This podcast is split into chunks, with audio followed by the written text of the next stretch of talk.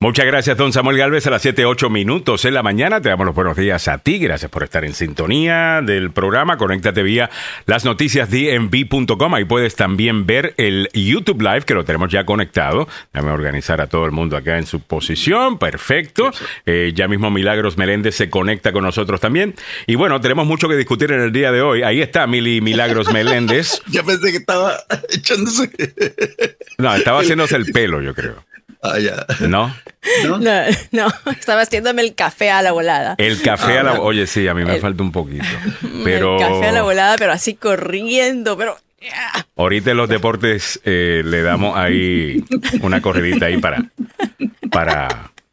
Para, ah, para buscar un poquito hacer un de reality show. Un reality show. ¿Y, tú crees, ¿Y qué tú crees que es este show? Sí, no es un reality. No, O sea, reality aquí, show aquí antes todo de sale, salir. aquí todo sale al aire, aquí cuando Antes alguien de está salir, molesto la ah. gente se entera, cuando aquí esto es así, o sea, de- de eso, No. eso es parte del Eh, show.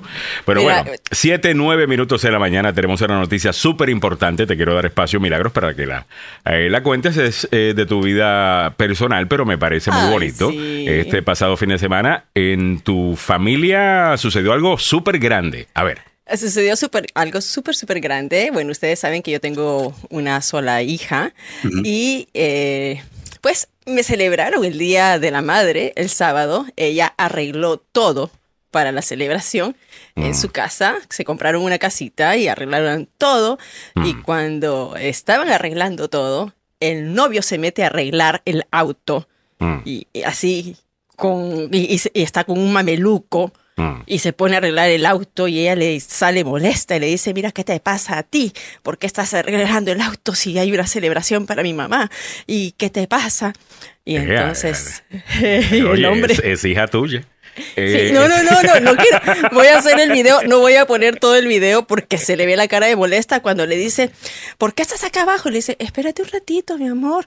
Dice, ese ratito serán dos horas. Se sube y él le llama y le dice, espérate, espérate, pásame algo, una cajita. Y le entrega una cajita, ella Ay, le pasa la madre. cajita y lo que resultaba era que era el anillo. El anillo, esto es, mira para allá qué bonito. Ándale. Oh, nice. Oh, nice. Very nice. Sí, maldito estúpido. Sí, espérate, espérate. Y mira, en mis historias está más chistoso porque ahí le dice, Muy bonito. Muy, Muy, muy, muy, bonito. Felicidades, milagros para ti, también para, eh, bueno, para, para tu hija y para su, su prometido y también para Jorge, ¿no? Eh, Así eh, es, su- su- aquí su estamos papá. todos. Su papá, Ya, aquí está claro. Jorge, el papá del. O sea, aquí estamos los cuatro, los consuegros, ahí felices nosotros. Ya, así que hay boda, hay Pero, boda. pero me llamó la atención eh, en, en el, en el garaje. Es que sí, este chico es demasiado creativo. Este lo que la quería sacar de quicio es. Entonces sabía que la manera como la iba a molestar era así, de Nice. esa forma. Y Ah. entonces, y él planea todo, pero no nos dice a nosotros. O sea, nosotros no sabíamos en qué momento iba a ser. ¿no? Entonces, aquí está, mira. Eh, a rayo. Ah, pero a ver. Ese se saca el mameluco. El mameluco es el buzo que le dicen acá, ¿no? Claro. Ya. Porque estaba debajo. Voy a editar un video que se va a pasar ese video. Y ahí está, ya está la escena que vieron. Aquí Ya. está el otro lado. Y aquí está la pobre. Qué linda, qué linda. Esta parte me emociona, me emociona mucho porque mira, ella con, con su papá tiene una conexión súper linda, ¿no? Con Jorge Ale. Ya. Entonces ahí ve que llega el papá, porque todos estábamos como, no sabíamos cuándo pasaba. Ah, nice. va con el Ay, qué. Así que lindo. Súper nice, súper lindo. Yo, yo, emocionadísima. Muy bonito. You. Creo que no van a Bueno, cortar. le- le- les deseamos lo mejor a, Sí, sí. a- a Sí. ambos. Ok, Gracias, Eh, gracias. definitivamente y felicidades para ti. Eh, Mili, sé que estás bien contenta. Bueno, y tú sabías de esto el viernes, lo habías, has- habías hecho un pequeño tease, pero no tenías los detalles. Sí, no Ya. tenía los detalles, yo sabía ya, pero dije, Dios mío, morderse. Oye, yo no sé cómo les pasa a ustedes, pero cuando ya saben la sorpresa desde yo lo sabía hace como dos semanas, pero no sabía el día. Y cada vez que mi hija decía algo, se ponía, mamá, no sé cuándo va a ser esto, babá", y yo Mm. quería decirle, ¿cómo hacen ustedes cuando tienen ese secreto y ves sufrir a tu hijo? Ah, no, yo soy bien malo para eso. Eh, Ay, yo no. soy bien malo para eso. ¿Sí? Ah, sí, yo soy bien malo para eso. Por- a mí no me, no, no, no me cuenten porque yo de zángano empiezo a, a, a dar hints, eh, ¿me entiendes? Sí, pistas, sí. empiezo a soltar pistas. Pero bueno, vamos para encima, señoras y señores. Felicidades, Mili, y felicidades a toda tu familia. A las 7:13 minutos de la mañana te ponemos al día con algunos de los titulares con los que vamos a estar trabajando en el día de hoy. Hoy es lunes 8 de mayo. Estamos a un año y 70 días de la invasión de Rusia a Ucrania. El precio de la gasolina, 3 dólares 53, ha bajado 3 centavos. El diésel, 4.4, bajó 4 centavos desde el viernes. En primera plana, mueren varios migrantes en un brutal atropellamiento frente a un refugio en Brownsville, Texas. Algunos están investigando si esto fue un ataque racista o de odio. Autoridades sospechan que el autor del tiroteo masivo en un mall de Texas tenía ideología supremacista blanca. Mallorca se rechaza las críticas y dice que la administración de Biden está preparada para levantar el título 42 y que la frontera está cerrada y que no se le va a dar paso a nadie que no se supone que esté entrando, dice el secretario Mallorcas. Te daremos los detalles. A nivel local, la Policía Estatal de Maryland ha arrestado eh, un policía estatal de Maryland arrestado, acusado de agresión y delito sexual. Tenemos los detalles. Y Estados Unidos propondrá nuevas reglas para cancelaciones y retrasos de aerolíneas. Esto está bien interesante, te lo vamos a, lo vamos a explorar un rato. Trump rechaza última oportunidad de testificar en el juicio de Nueva York sobre las acusaciones de abuso sexual. Y te haremos esta pregunta. ¿Eres adicto al estrés? Un experto comparte tres señales que te dirían que sí. Y tú dirás, eh, adicto al estrés. Hay ya. buena gente que es adicta al estrés y al drama. Biden enfrenta amplia desaprobación cuando recién se lanza su campaña. Vamos a estar analizando esa encuesta y no solamente los numeritos de arriba, eh, sino también nos vamos a ir adentro eh, para ver cuál es el problema. Los momentos más destacados de la coronación de Carlos el III eh, los tenemos para ustedes también en el día de hoy. Vi un poquito sobre eso este fin de semana. Ah, en serio que los británicos son buenísimos para esto de las ceremonias, ¿no? Eh, Oh, sí. Ay, María, qué talento. Protocolo Por el y protocolo y la ceremonia. Ay, pero sí me gustó, te digo algo, no sé si es que me estoy poniendo más viejo, pero el ver una tradición eh, de tanto tiempo, de tantos años, y poder verla, no sé, esa parte me gustó. Eh, Pero obviamente yo soy republicano en el sentido de que no estoy con los monarquistas, estoy con... Somos dos. Somos los republicanos, o sea, los que creemos en una república, no el partido republicano de acá, ¿ok? Es el lado romántico que sale, ¿no? El romanticismo de la tradición. Ya. Y hay que acordarse también de que Inglaterra es uno de los últimos imperios que quedan, eh, aunque no lo digan, eh, siguen influenciando a Estados Unidos, Canadá, Australia, Nueva Zelanda y otros lugares alrededor del mundo. Y eh, eh, esta tradición es, es muy interesante, es muy interesante porque el, el sillón donde sentó Carlos Dumbo III Mm. es, es un sillón muy antiguo, un pedazo de madera viejo, viejo, viejo que se ha mantenido allí. Eh, así que, eh, Ah, bueno, el para trono. los que les gusta, ¿ah? El Oye, pero ¿cuánto tiempo esperó? Ese príncipe que más ha esperado para ser coronado, imagínate. Bueno, es que su mamá Su- su eh, llega a ser reina súper joven. Sí. Y, Y- 70 años en el reino. Y por un sinnúmero de, de- de eventos bien raros también. Eh. Es que ella llega al poder, es casi como que se supone que ella fuese. Eh, o sea, el rey se enamora de una estadounidense, eh, divorciada, eh, decide pues dejar la corona. eh, Su hermano es el que sube, eventualmente muere, llega, entonces hereda ella el, el reino. Muy, muy, muy, muy interesante. 7, 17 minutos de la mañana. Hay una muy buena serie en Netflix, te la voy a recomendar, se llama The Crown, ah, que tiene varias temporadas y lo interesante de esa mm, serie que tiene que ver pues con la reina Isabel eh, y su reinado, eh, pero también tiene mucha historia, porque sinceramente ella estuvo ahí, sentada eh, en, como dice, VIP para los eventos más importantes del siglo XX, o por lo menos algunos de los eventos más importantes del siglo, del siglo XX, por lo menos la segunda parte del siglo XX. Así que, y parte del siglo XXI, obvio. Así que muy, muy, muy, muy interesante. 7, 18 minutos de la mañana. Déjame irme a las otras noticias que tenemos en el día de hoy. Otra importante es eh, estos ataques. Eh, vamos a comenzar con la de la que murieron varios migrantes en este brutal atropellamiento frente a un refugio en Brownsville, Texas. Sé que lo estaban investigando como un crimen de odio. ¿Hay alguna información que confirme eso? Bueno, eh, primero que nada, no se ha sabido si es exactamente un crimen de odio, pero está dentro de las posibilidades. Lo otro es posible que el tipo haya ido manejando ebrio o que haya perdido el, perdido el, eh, el control del vehículo. Son tres hipótesis las que se están dando. Iba a bordo de un eh, Range Rover, que no es un vehículo eh, que tiene todo el mundo, especialmente en el sur de Texas. Es caro. Es, es un carrito de la Elite.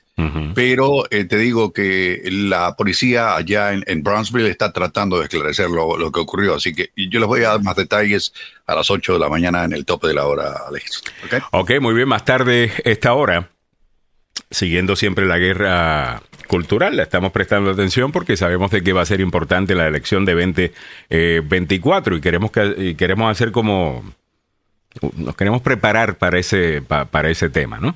Eh, entonces lo estamos discutiendo desde ya. Me pareció muy interesante las palabras de una actriz, Evangeline Lilly, que dice que la sociedad demoniza la masculinidad y aplaude la feminidad, pero en los hombres. Y la masculinidad en las mujeres. Eh, ¿Cuál es la mujer empoderada, fuerte? Que yo no creo que es lo que verdaderamente empoderado significa, pero es lo que se celebra eh, eh, en la cultura.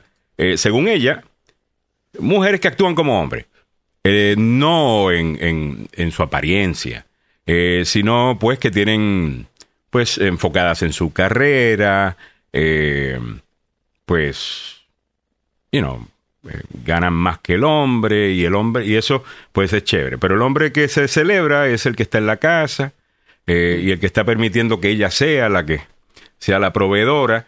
Eh, y básicamente lo que ella dice es, la sociedad eh, está amando al, al- al hombre femenino y amando a la mujer masculina. Y hay un buen argumento por parte de algunas feministas que le están llamando a esto una nueva generación de feminismo, que en vez de llamar feminismo o empoderar a la mujer que actúa o que emula algunos de los peores comportamientos y más criticados comportamientos del hombre, más bien celebra a la mujer por su feminidad eh, y utiliza su feminidad como, como poder. Eh, eh, es un poquito deep, un poquito eh, profundo el tema. Eh, pero me pareció bien interesante. No tengo necesariamente, no he formado completamente una, una opinión sobre esto, pero, pero me parece un tema bien interesante. Así que lo, lo vamos a estar explorando. En salud, con el fin de la emergencia sanitaria, llega la renuncia de la directora de los CDC. Eh, ya Milly nos dijo que nos va a contar si eres adicto al estrés y el suplemento natural Kratom causa alarma en la FDA. ¿Qué es el Kratom? O el Kratom. Podría causar desde problemas cardiovasculares hasta mentales. Te vamos a contar sobre eso, ¿ok? Pero antes vámonos a las 7.21 minutos con los deportes. Don Samuel Galvez ya tiene la información. Esto presentado por el abogado Joseph Maluf. La demanda más rápida del oeste. Oeste. Volvemos, damas y caballeros, al fútbol, pasión de multitudes. Opio del pueblo. Opio del pueblo, muchas gracias. Salud. Damas y caballeros, sigue el festejo ya en Italia del Nápoles por su título de la Serie A, sí, del calcio italiano. Sí, Eh, eh, la victoria 1 a 0 ante el Fiorentina ayer en su estadio Diego Armando Maradona. La única rotación del compromiso la marcó el goleador Víctor Osihem de un penal al minuto 74 en medio de un gran ambiente por los festejos del centro ganado la mitad de semana. Ahora los napolitanos tienen 83 puntos en la tabla de posiciones de la Serie A. Otros resultados ayer, el Atalanta cayó 2 a 0 ante la Juventus. El, eh, eh, el Monza empató eh, con el Leche, perdón, el Monza y Leche empataron y el Verona ganó 1 a 0. Ahora tengo que hacer un paréntesis aquí, porque se lo dije. El Real Madrid se proclamó campeón de la Copa del Rey por vigésima vez en su historia al ganar 2 a 1 al Osasuna con un doblete de Rodrigo en una final disputada en Sevilla. El Real Madrid obviamente sigue siendo uno de los equipos grandes de España. Yo soy barcelonista, pero hay que reconocer eh, eh, las cosas como son. Real Madrid se adelantó con un gol del brasileño, pero Lucas Torró igualó antes de que Rodrigo volviera a marcar y amarrar el trofeo para el equipo blanco que había ganado por última vez en el 2014. Imagínese.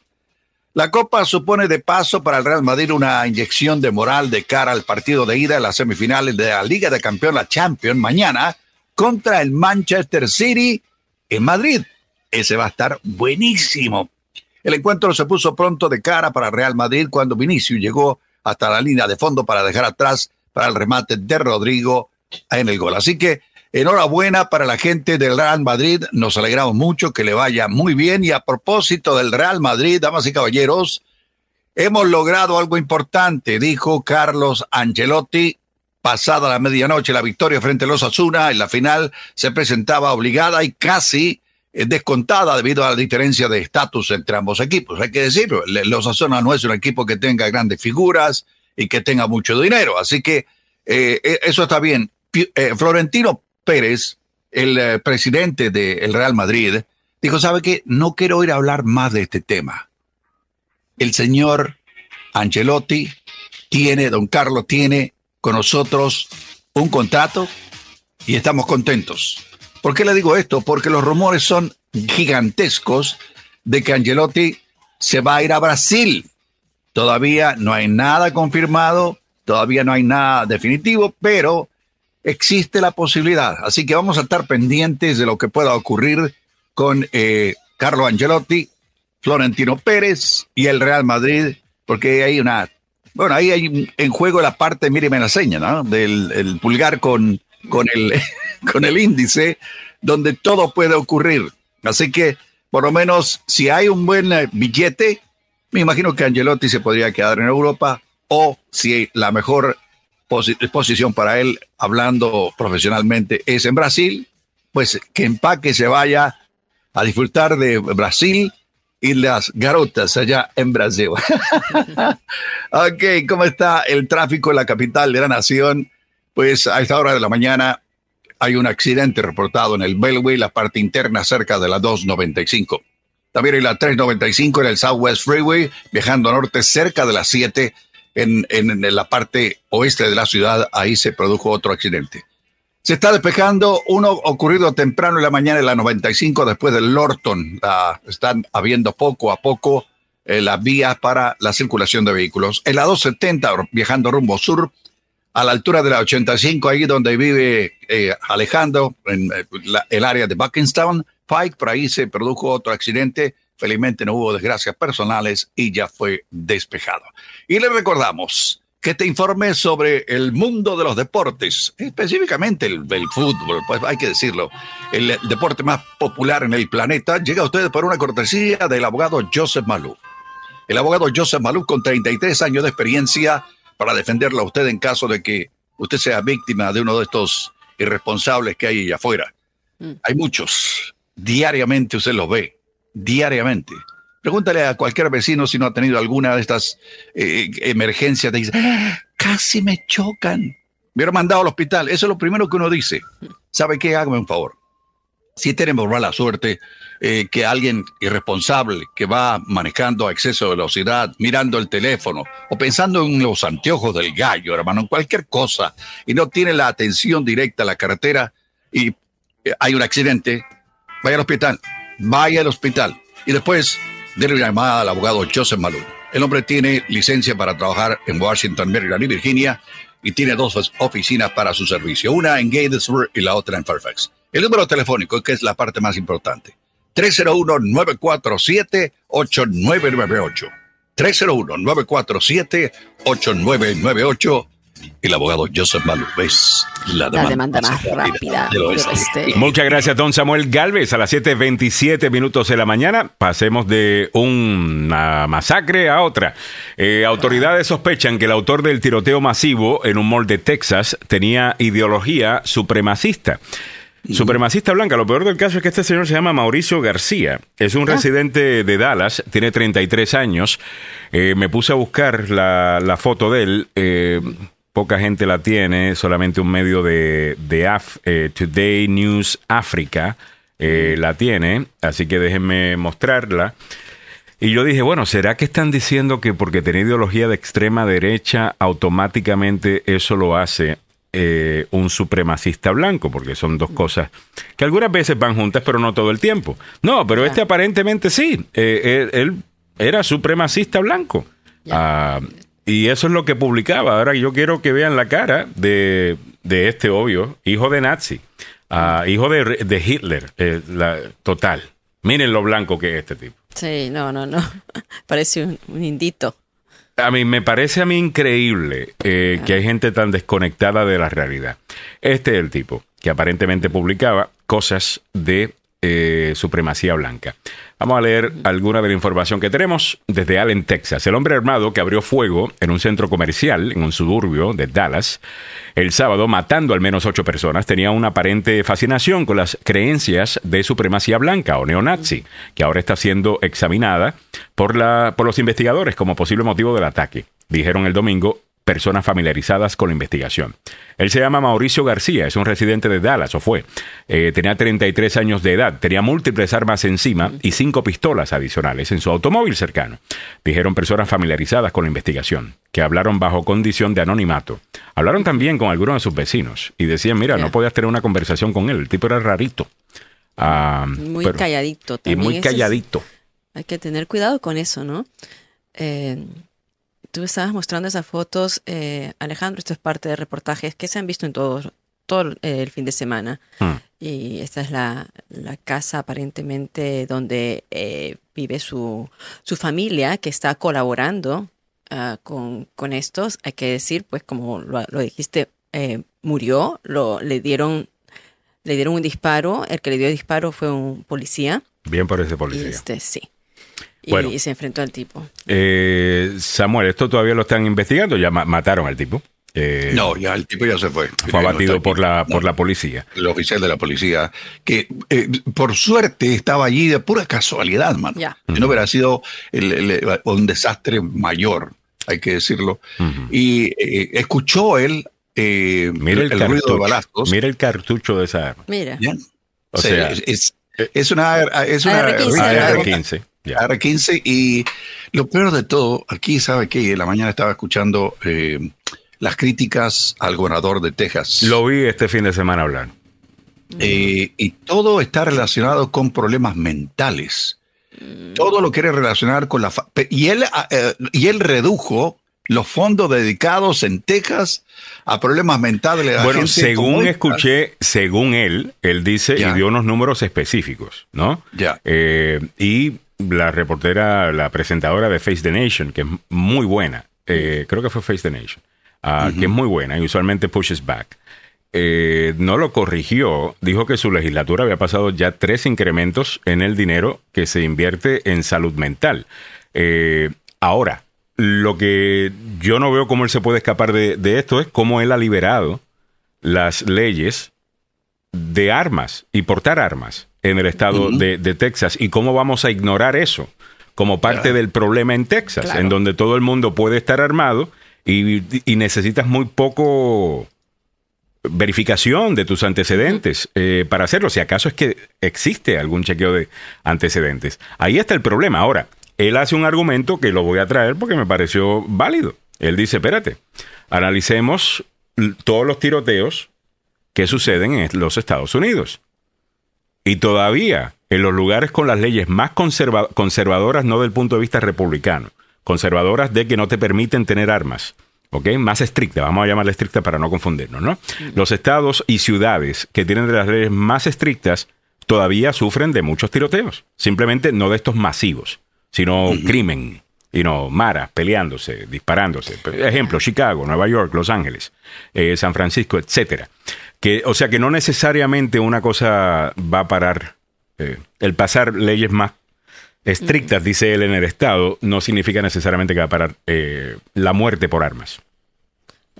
Me parece que ahí está súper equivocado. O sea, Pero esa es la definitivamente no vas data, a comparar. Pero esa es la data. data. Pero Texas, lo que pasa que, ok, si hablamos aquí de, de, de, de metrópolis, las metrópolis que colindan con otros estados, y mientras que no hay una ley federal y no sea uniforme en todos los estados estas leyes, va a ocurrir eso. Ahora, si tú hablas de Texas, que tiene un territorio tan extenso que serían como cuatro estados juntos, estás hablando donde los límites son tan a- a- tan distantes que por lo menos frenaría. Estás hablando de un territorio que casi un país, o sea, Texas, ¿cuántas No, población no, y que el problema, no, yo- No, desde y- mi punto de vista, y- no es lo grande que, que es el Estado, sino más bien que todos los estados colindantes también tienen leyes bastante liberales en cuanto a este tema.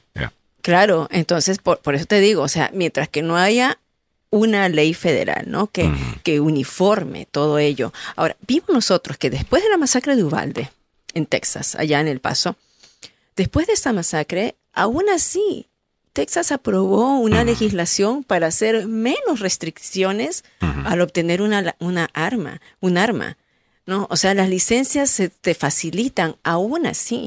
Vimos en mismo Texas lo que ocurrió esta masacre donde eh, fue en Texas, ¿no? Sí, en, eh, en el condado de Montgomery, que un hombre estaba practicando tiro en, en su casa y que eso era tan normal o es tan normal que la vecina va y, le- y el vecino le dice, mira, pare un poquito y la vecina ve que se viene con un arma y aún así le abre la puerta. A O mí, sea, en una urbanización me parece increíble, ¿no? Eh, O sea, para que veas, como dices, o sea, cuál es la idiosincrasia. A mí, si fuera A rural, en un área rural, pues eso digo que es normal. Eh, esa área ya. era un poquito rural, esa área, ¿no? Muy Entonces bien. puedes decir, pero ¿cómo es, ¿cómo es ese contexto? Entonces tienes que regularizar, o sea, tienes que, definitivamente. las No, armas. no Ahora, conocen- el problema no de. conocen Texas. El pro- el pro- sí, allá no, no lo van a hacer. ¿no? lo conozco, Ahora, Texas, el, ustedes. el tema de salud mental definitivamente que yo creo que es importante. Lo que pasa es que cuando el gobernador de Texas intenta de enfocarse en eso para que le quitemos la atención al control de armas, es una manipulación. Y no alguien que está queriendo resolver el problema. Porque si de verdad queremos resolver el problema, bueno, tienes ambos lados, atácalo por ambos lados. Invierte en salud mental, pero también en mejor control de armas. Pero el control de armas tiene que venir a nivel federal como lo hemos Sí. dicho aquí un montón de veces, y eso que yo no estoy de acuerdo, o sea, yo creo en que los estados manejen la mayor parte eh, de las cosas, pero en este tema no tiene sentido ese argumento, porque de nuevo, DC puede ser eh, bien estricto en las armas, pero si Virginia no lo es, pues los criminales van y las buscan en Virginia y las traen acá, a, Ya. a- a DC. Ese es el problema con, con- con ese, con ese approach, que es lo que estaba explicando eh, Millie. Caminando para adelante. ¿Tuviste, Ajá. oye, Alex, ¿viste ayer el- el- la entrevista que le, hizo, le- que le hizo Fox News a- al gobernador eh, de Texas? ¿no? Sí, sí, lo vi. Eh, Lo- lo eh, viste, en. Fox, en Fox News Sunday. Y, y una de las preguntas que le estaban haciendo era esto, lo- lo- precisamente. O sea, si el problema. Y eso fue lo que él dijo. Él dijo. eh, fue en Fox News Sunday, no fue en Face the Nation, correcto. Sí. Y básicamente lo que dijo fue. Mira lo que estamos viendo en estas otras ciudades que tienen mucho control de armas. Todavía vemos un montón de, de- de matanza. Esa es la realidad. Ahora, el único problema que yo tengo con ese argumento es el siguiente. Los mareros, las gangas, los criminales, siempre se matan entre ellos. Pero eso es muy algunos. distinto, eso es muy distinto a un tipo loco que tiene acceso a un rifle como este, a un cartucho como ese, y se va a un mall a matar gente a lo loco. O sea, la MS-3 hace un montón de cosas horribles, una de las una- pero no se van a los moles a disparar a gente, eh, you know, sin razón. A diestra o y sea. siniestra, mira, y, y eso es lo que estás diciendo, Alejandro. o los, ya- o los Bloods, o los Cribs, o you know, cualquier No. you know, ganga. Están entre ellos, son, se matan entre ellos. Y ocurrió que aquí en Maryland eh, también hubo una, un enfrentamiento entre dos jóvenes o un grupo de jóvenes y hubo disparos. O sea, es bien localizado, ¿no? Se dispararon entre ellos, pero ya la psicosis de la gente, oye, otro, otro tiroteo masivo, que es al azar, porque No, no, mueren niños horrible. entre 5 años a señores de 61 años. Y la, y la otra cosa que se dijo también en Fox News Sunday, que me gustó que la presentadora lo, lo, lo, lo trajo a colación, es, mire, acaban de hacer una encuesta y la, la había hecho Fox News sobre algunas de las cosas que la gente pide. ¿Ok? Como mejores chequeos de antecedentes, un límite en, en algunas armas, o sea, mayor restricciones, mayores restricciones. Y dijo ella, 80% de los estadounidenses apoyan esto. Esto en Fox News Sunday. 80% de los estadounidenses apoyan esto. ¿Por qué no pueden? Bueno, ahí regresamos, señores, el problema de nuestro sistema primarista, en donde el gobernador de Texas, como el gobernador de Florida, están utilizando su posición como gobernadores para ganar la primaria republicana para presidente. El gobernador de Texas no ha lanzado todavía, pero yo sé que lo está explorando. ¿Ok? Y, y esa es una de las cosas que está haciendo. Se está preparando para esa primaria, para decirle a la base del partido, que son estos, muchos de ellos son Second Amendment, you know, eh, puritanos de, de- de la segunda eh, enmienda, yo soy tu candidato. Dame tu voto en la primaria. Y eso es un problema, porque después terminamos en la elección general con, con extremistas. Pero bueno, voy caminando para adelante, nos dice Henry Molina, un examen psicológico se debería requerir para comprar armas y que sea de calibre restringido. Yo estoy de acuerdo. Eh, yo creo que es lo mínimo eh, que, que se podría hacer. Henry Molina, el precio de tener armas es cegar vidas. Francisco Durán, sigan vendiendo armas a posibles criminales. Lenca Mendoza Larco dice buenos días y, y- y amiguis, saludos amiguis. ¿Cómo te fue con. Bernie Sanders el viernes? Déjame saber. Sé que había una reunión sobre inmigración. Juan Carlos Olivares Ovares Díaz dice bendiciones. Gladys Espejo dice buen inicio de semana, gente linda. Henry Molina dice los memes no tardaron, hay esperanza para las amantes. Hablando de la reina eh, eh, Camila, eh, porque Camila fue amante de del rey Carlos. Carlos, Ya. claro. Pero no estaba primero Camila que, que- que Diana. Esa no es la bueno, verdad. la historia, mira, hay, hay una no historia. es esa una ¿no? historia de amor que, que Sí. básicamente él se iba a casar con Diana porque era lo correcto. Eh, you know, porque whatever. Pero que el amor de su vida siempre fue Camila y básicamente terminaron juntos. Eh, eh, ¿Lo tengo correcto o no? Bueno, eh, sí, según lo que es Y la, Camila la- estaba la- casada. La historia novelesca. Era casada. Era casada. Ella era casada, casada, Sí. ya. O sea, y, y estando casada, y él estando casado, eh, todavía seguían. Sí. Pero bueno, eh, Ay, Dios. yo el no vi amor no lo para nada. Sí, Eh, pero yo no vi No, absolutamente la nada de, de la coronación porque estaba harto, hermano. Ah, no, yo vi cuando le pusieron la corona. Es una corona que pesa eh, varias Libras. libras, Ya. ¿no? Y entonces se tienen que asegurar bien para colocarla porque puede ser que, que- que se le caiga, ¿no? Imagínate. En ese momento, sí, ¿sabes qué? Me dio un cosito. Y lo vi por al cubrir la noticia de los momentos más importantes. O ahí tenemos ocho tomas. eh, La tradición de- es bonita también, ¿no? Sí, Eh, entonces ah, la ceremonia y todo ello, lo protocolar. Y, y lo que sí, a ver, aclárenme esto ustedes que saben más de la nobleza. Bueno, yo, yo- ah, yo sé muy poquito. pero, la- a ver. o sea, Camila está rompiendo la tradición porque no va a ser llamada reina consorte, sino eh, reina. Porque no es cubana. Entonces, eh, Consorte. Oye, oye, oye, consorte. oye, consorte. Tú eres mi A rey, ver, consorte. eh, eh, explica, explica eso para A la ver. gente que no lo sabe. La reina consorte, ¿qué es? Este, ella no es la reina consorte, ella es la reina con suerte. Eh, se Eh, supone sí. que fue la amante, ahora terminó No. siendo reina, olvídate. Es la reina Sí, con sea, suerte. El hecho, ya mira, ya que estamos con las fotos, vamos a ver. Ok. el hecho, ¿no? De que eh, esto, aquí, aquí le están poniendo es la corona. Ajá. Ah, esta es una de las, de, las, de las fotos. En un momentito ponemos el videíto. Ocho meses después de subir al trono tras la muerte de su madre Isabel II, Carlos III fue solemnemente coronado este sábado junto a su esposa Camila en una fastuosa ceremonia única en Europa que Reino Unido no vivía desde hace 70 años.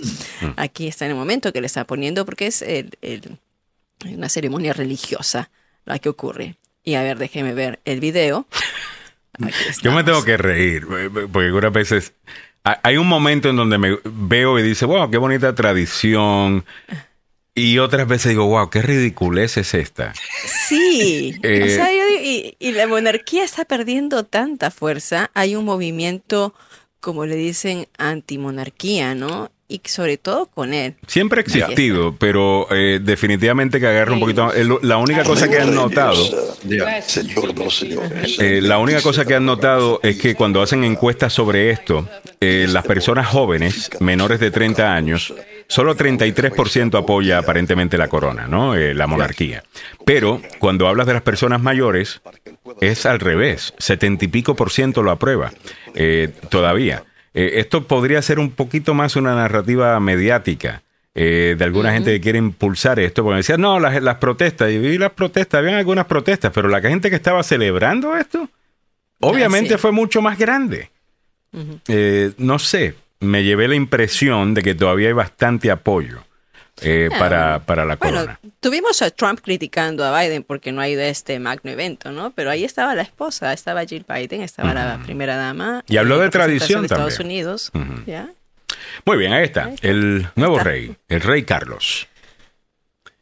Muy bien. Oye, hablando del rey Carlos, eh, you know, por más que usualmente cuando hablamos de él estamos hablando no de que le fue infiel a Diana y, y los chismes y, y- y la cosa. Aparentemente un tipo que, como dicen, ahead of his time en algunos temas. Eh, estuvo, por ejemplo, hablando del tema del ambiente, el medio ambiente y el calentamiento global en los años 80. Eh, estaba ya hablando él del plástico ah, y de tener que reciclar y, y- y el resto. Aparentemente un tipo que lee mucho, le gusta unir a buenos pensadores eh, y ponerlos a debatir ah, y escuchar. Me gusta eh, eh, eso en, en- en una persona. Así que bueno, le deseamos lo mejor al rey, a Carlos III. Increíble que estamos hablando de reyes todavía, pero bueno. 7.44 minutos. Y, y en España hay otro. No, no, no, total. Y bueno, pues al final del día ese es su sistema. Ahí está, ahí Eh, hay que, hay que, hay que, you know, hay que respetarlo. Ah. Y obviamente el poder del rey es súper limitado hoy día. O por lo menos, no, quizás no el poder, déjame decir eso de otra manera. Eh, la influencia sobre lo que pasa diariamente en el gobierno, eh, pues obviamente es mucho más importante el parlamento. Eh, pero sigue siendo, ¿no? El head of state. Eh, Ya. bueno, No el ya, soberano. está ya. Ahí está. Está de- Mire, para todas las la queridas allá afuera, señoras y señores, aquí De- tienen. Hay Después esperanza. de 70 años, después de, ¿qué qué es? después de 30 años, 40 años. Ahí está. Eh, para Ahí las está, queridas, ya. para la- los, los, los side chicks allá afuera, hay esperanza. Ah. Eh, Nancy Onassis dice, Camila no se merece ser llamada reina, ni siquiera el rey Carlos. Claro que le fue infiel Diana cuando ella no se merecía eso. Yo no le deseo nada de, a esos sinvergüenzas. Oye, Nancy, pero eso fue hace tiempo. Eh, like, la gente Pero se- ella se alia, se, se, se, La gente se- la- la- se solidariza se solidariza con las mujeres, total. con las mujeres, con las mujeres que han sido infieles. No, no, no Pero eso, Diana, pero Diana, Diana- fue muy querida. Una pregunta, Diana. pero Diana no vino después que Camila. O sea, Camila estaba primero que Diana Diana. fue usada, ¿ok? Digamos así. Si vamos a ir a la historia, a la... A la a las No estoy defendiendo a la querida, no me caigan a palo. Sí, sí, Ya, sí, te eh, voy a caer a palo. No, yo no estoy defendiendo a la querida. Eh, pero es que, es, que de la- es que depende cómo tú narres esta historia. Ya. O sea, si la Es narras como Carlos le fue infiel a Diana, que si esto, si lo otro. Ahora, si la narras desde Carlos, tuvo que tonto. casarse con Diana para mantener apariencias de, de la corona. Pero su verdadero amor siempre fue Camila. Camila. No, y, ese pues. ese amor siempre estuvo ahí, tal cosa. O sea, eh, No, si la cuentas de esa pantalones. manera, suena a él un poquito menos malo, ¿me entiendes? No, suena como un tonto porque le faltó pantalones porque si el tío pudo irse con la con la novia y tío siendo iba a ser rey y dejó la corona por el amor, este que le hizo caso a la mamá para que se case con Diana y era la historia de Cenicienta allí y Diana fue usada. Yo voy con Diana. Me Diana. dice Miguel Ángel Sosa, ¿alguien me puede explicar qué es una querida? Tú tan pulcro, ¿no? Eh, sí, sí, sí, cómo no, Miguel Ángel? Explíquenle, explíquenle por favor al Ay. hombre. Eh, Sammy Alejandro super fieles, total. Eh, Nancy Onassis, así es Mili, Diana era inocente, no se merece semejante. Bueno, está bien, a lo mejor lo era en, en ese tiempo. Después salieron otras cositas, ¿no? Que, eh, eh, you know. Ay, Pero- Ale, no fastidies. Bueno, yo lo que sé, mira, yo no me pongo a opinar sobre la relación de la gente. Es que uno nada más que sabe lo que sabe. Claro, uno no Me- sé- no uno sabe no lo tiene la menor idea de lo que estaba pasando ahí adentro. pero y la- siempre la está la versión tuya, la versión mía y la verdad.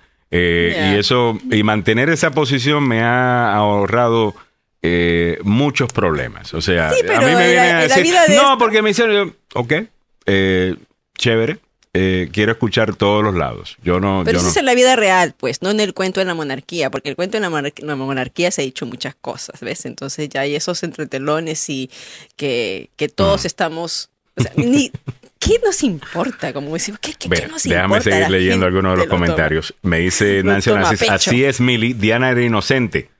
Eh, no se merece semejante. Mario Garay, esa Camila le hizo algo a este hombre que nunca la pudo olvidar, lo pudo olvidar.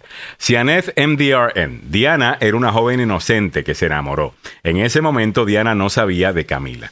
Eh, Miguel Ángel Sosa, hermano, recuerdo que un solo ve y, y Una. una, uno solo ve y callamos. solo. Total. Eso no es para mí juzgar. Eh, Isaac Villa, pero Diana se escapaba de noche para irse de parranda. No sabemos cuántos affairs Ah, tuvo. Espérate, después Pero sí de se reportaron, tiempo? pero se reportaron. después, de, después de cuánto tiempo, no te pases. Si se entera que fue usada en la monarquía. Pero que si también hablaba con, mucho con la prensa, hablaba con la prensa y le soltaba Ah. cosas a la prensa. Claro, Y- hay y- que hacer hay que ser mansa como la paloma, pero y astuta como la eh, serpiente. no parece que era mansa, pero no Bueno. mensa. Eh, Verde Angulo, Alejandro, tienes que ver la serie La Reina en Netflix. Ok, ok, ok, la, la- la- la voy a Ay. ver. Muchas gracias. Nancy Onassis, sí lo era, Alex, pero como eres hombre, siempre vas a estar por el lado. No, mami, no, mi amor. Mi vida, mi cielo. Como tú eres mujer, siempre vas a estar con la mujer. Y asumes que esa es la posición que yo voy a tomar. Bueno, Camila también es mujer. Ah, pero exacto. Camila también es mujer, pero yo estoy con Diana. Camila. Bueno, voy, caminando para adelante. 7.49 antes de que me guilden aquí y me lleven a la guillotina. Eh, ah, no, eso es en. Francia, que llevan a la guillotina, ¿no? Eh, Sí, no, Samuelito así nada más. Yo no, no, yo escucho. ¿Por qué tú crees que ese Eh, hombre está casado por tanto tiempo? ¿Ah? Ese hombre es sabio. ¿Qué te pasa? Ese hombre es sabio. Eh, creo que está asesorando a- a- al rey Carlos en este momento. Eh, es uno de sus asesores. Óyeme, vamos a hablar de otras cosas, incluyendo esto. Mallorcas rechaza las críticas y dice que la administración de Biden dice estar preparada para levantar el título 42. Rapidito el título 42, que es, bueno, el título 42 es la regla que se estaba utilizando para decir, mire, eh, para pedir asilo político estamos cerrados en este momento porque tenemos una emergencia de COVID. Y si usted quiere hacerlo, tiene que esperar en México hasta que nosotros breguemos esto. El título 42 acaba y ya no se puede utilizar esa excusa para no dejar pasar a la gente. Los coyotes, según noticia Alejandro Mayorkas, el secretario de Seguridad del Departamento de Seguridad eh, Nacional, están utilizando esto para mentirle a la gente y decir, los Estados Unidos ha vuelto a abrir la frontera, vénganse. Y les están mintiendo. Y por esa razón estamos viendo un incremento en las personas que están intentando llegar. El secretario Mayorkas eh, fue a la frontera y ha dicho, mire, esta gente está mintiendo, no le escuchen, la frontera está cerrada. Usted si tiene un proceso legítimo de asilo político, obviamente será escuchado, pero vamos a poner nuevas reglas para que sea un poquito más difícil incluso hasta comprobar eso. Habla de las personas que están viniendo de Venezuela, que están viniendo de Nicaragua, de Haití, ah, ¿de dónde más? De Cuba incluso De Cuba, deportar- obvio. deportaron a los primeros cubanos ah, después de cuatro años que no los habían deportado al cruzar la frontera. Están deportando familias y aquí lo vamos a escuchar diciendo que eh, van a ser deportados. Y por supuesto ya le han dado bastante palo. Le han dado, lo están criticando por haber dicho eso. orderly way. Those who travel irregularly in the hands Súbele. Again, it is a security and humanitarian imperative that we cut the smugglers out. Those who arrive irregularly at our border will be presumed, absent some limited exceptions, will be presumed to be ineligible for asylum, and they will meet a rebuttable presumption of ineligibility. To overcome that presumption, they will have to meet a higher threshold. Muy bien. So, ahí lo acaba de decir. Lo que está diciendo es, mire, las personas que lleguen directamente a la frontera, vamos a asumir que no califican. Y la razón que van a asumir que no califican es porque en los países de donde la mayor parte de la gente está viniendo, que verdaderamente, legítimamente pueden calificar para asilo político, hay lugares en donde tú puedes pedir ese asilo político allí. ¿Me entiendes? Esa es la, la- la cosa esta que están haciendo con el parol. Y está diciendo, si estás viniendo a la frontera, vamos a asumir que es que tú no calificas para eso, por eso fue que llegaste a la frontera. De hecho, ahora vas a necesitar incluso más para poder comprobar tu asilo político. Esto tiene que parar, señoras y señores, por varias razones. Estaba viendo que en Nueva York, en la próxima, en algunos casos van a ser vistos en el año 2033 así de atrasado, así de lleno. Así es el tapón que tenemos en el sistema. Escuché a Henry Cuellar ayer, demócrata de Texas, conservador, moderado, digo yo, no conservador, pero es moderado. Henry Cuellar no es escuchado por la Casa Blanca. Eh, una de las críticas de Henry Cuellar es, es que la administración escucha demasiado a los activistas y no escucha a los hombres y mujeres de la patrulla fronteriza y a las personas de las comunidades fronterizas que tienen un punto de vista un poquito eh, eh, Más objetivo, creo, nuanced, más- más- eh, eh, más- digo, más, más tonos grises, ¿me entiendes? No es tan blanco y negro. Ah, mientras que el activista viene, tú sabes, con que, bueno, es que todos califican y tenemos que dejar que todo el mundo entre. Y la realidad del caso es que eso no puede. No, no, no puede suceder. Una cosa rapidito que dijo Henry Cuellar, que me hizo sentido, dice, mire, cuando Barack Obama estaba en el poder, por lo menos teníamos imágenes de aviones regresando a esos países con personas deportadas. Entonces la imagen era, ya, puedes venir, pero quizás te deporten. Y había evidencia de eso. Henry Cuellar está diciendo, en este momento las imágenes que están saliendo es solo de gente entrando al país, recibiendo algún tipo de ayuda de algún tipo de organización, eh, gente que supuestamente está en hoteles, que los hemos visto, eh, gente que están recibiendo a- a- ayuda, y no estamos, no estamos comunicándoles que hay una consecuencia por venir de manera irregular. Y Henry Cuellar tiene razón en eso. Nos guste o no, tiene razón en eso. Bueno, eh, esto fue lo que le Y contestó. para a- terminar, y, y después Ya. nos vamos con eso, Samuel. Ya, dale. Al, al tú tener al pueblo, al público, al estadounidense a pie, incluyendo latinos, incluyendo afroamericanos, blancos y el resto, viendo esa imagen, cuando les hablas de una reforma migratoria que legaliza a sobre 10 millones de personas, le agarra miedo. Ya. Si queremos legalizar a esas personas que están acá, tenemos que enviar el mensaje de que la frontera está segura. Nos Ya. guste o no, ese mensaje lo tenemos que enviar si es que queremos legalizar a los que llevan aquí 20, 30 años contribuyendo. Tenemos que hablar de eso. Perdón, Ya. Samuel, adelante. Y no, eh, a propósito de lo que vos estabas diciendo, ayer estuvo en Face the Nation el, eh, el, el- el- el- ¿qué te digo? El jefe de seguridad nacional, el señor Mayor, casi al respecto de lo que vos dijiste. one team, one mission, and we are prepared to execute it. Mr. Secretary, we'll be watching. Ok, eh, de- de- decía a propósito de lo que el legislador de Texas Henry Cuellar. eh, había dicho, eh, que está- él dijo, estamos preparados, estamos listos para cualquier cosa, pero le cayeron a palos ayer, hermano. Hay caído que a palos. decirlo. Y le siguen cayendo. Da- está da- bien, está bien. ¿Y tú crees? Yo creo que está bien, o sea, en el sentido lo que él ha dicho, o sea, es duro, Ya. es duro. Se acaba el título 42 que es de salud, pero van a poner en marcha el título 8 que nunca debieron haber quitado según. Y están diciendo que con el título 8 que es de inmigración, sí, tienes que pasar un screening, tienes que comprobar que por lo menos tienes un caso de asilo, por lo menos tienes ese caso, si no te van a deportar. Y si regresas después de ser deportado, sea, si te deportan, tú no puedes ingresar ya al país hasta No. después de cinco años. Si regresas después de deportado, ya. ya estás enfrentando. Entonces, sí lo van a aplicar. Ahora, Alex, eh, yo, yo me encontré este sábado con una persona que tiene un caso verídico de asilo político. Ya. Tiene un caso y ha aceptado estar con nosotros bajo forma anónima.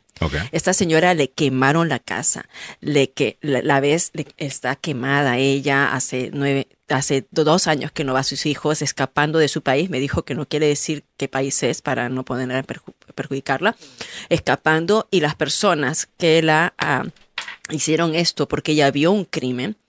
Mm. Una de las personas tiene tanto poder que ahora ya está en el Congreso de su país. Oh, Tiene wow. un caso verídico. Uh, Tiene un caso sólido de asilo Es- político. Es sólido. Ok. Pero ella ingresa y no le toman nada. Ella pensó que le iban a tomar, que iban a hacerle esas preguntas básicas que ella pensaba que le iban a hacer. No, le dieron un papel, me muestra el papel, el papel no dice realmente nada, simplemente que, que tiene fecha de corte en septiembre y ahí va a ver. De hecho, que ella tiene un caso. Y es definitivamente... eh, Pero está es todo atrasado por el Está- abuso del, del asilo político. Mientras tanto, no puede ver a sus hijas desde hace dos años. Sus hijas no saben exactamente dónde está. Y porque me dice Milagros, yo no entiendo porque juntamente conmigo pasaban otras personas que yo le preguntaba, ¿y usted por qué viene? Y ellas no tenían caso de asilo, me dice. Yo he estado averiguando y, y no tenían caso de asilo, pero igual las dejaron pasar conmigo. ¿No? Y esta señora no contrató Coyote, lo hizo sola. Ella Mm. fue sola. Así Horrible. que vamos a tener su testimonio y, y, ¿y qué va a pasar con ella? Bien. Va a dilatarse Bueno, y no, y el caso, eh, como te dije, ¿no? En Nueva York hasta los casos se van a dar hasta 2033. Y obviamente los carteles eh, están eh, abusando de, de- de esto. ¿Ok?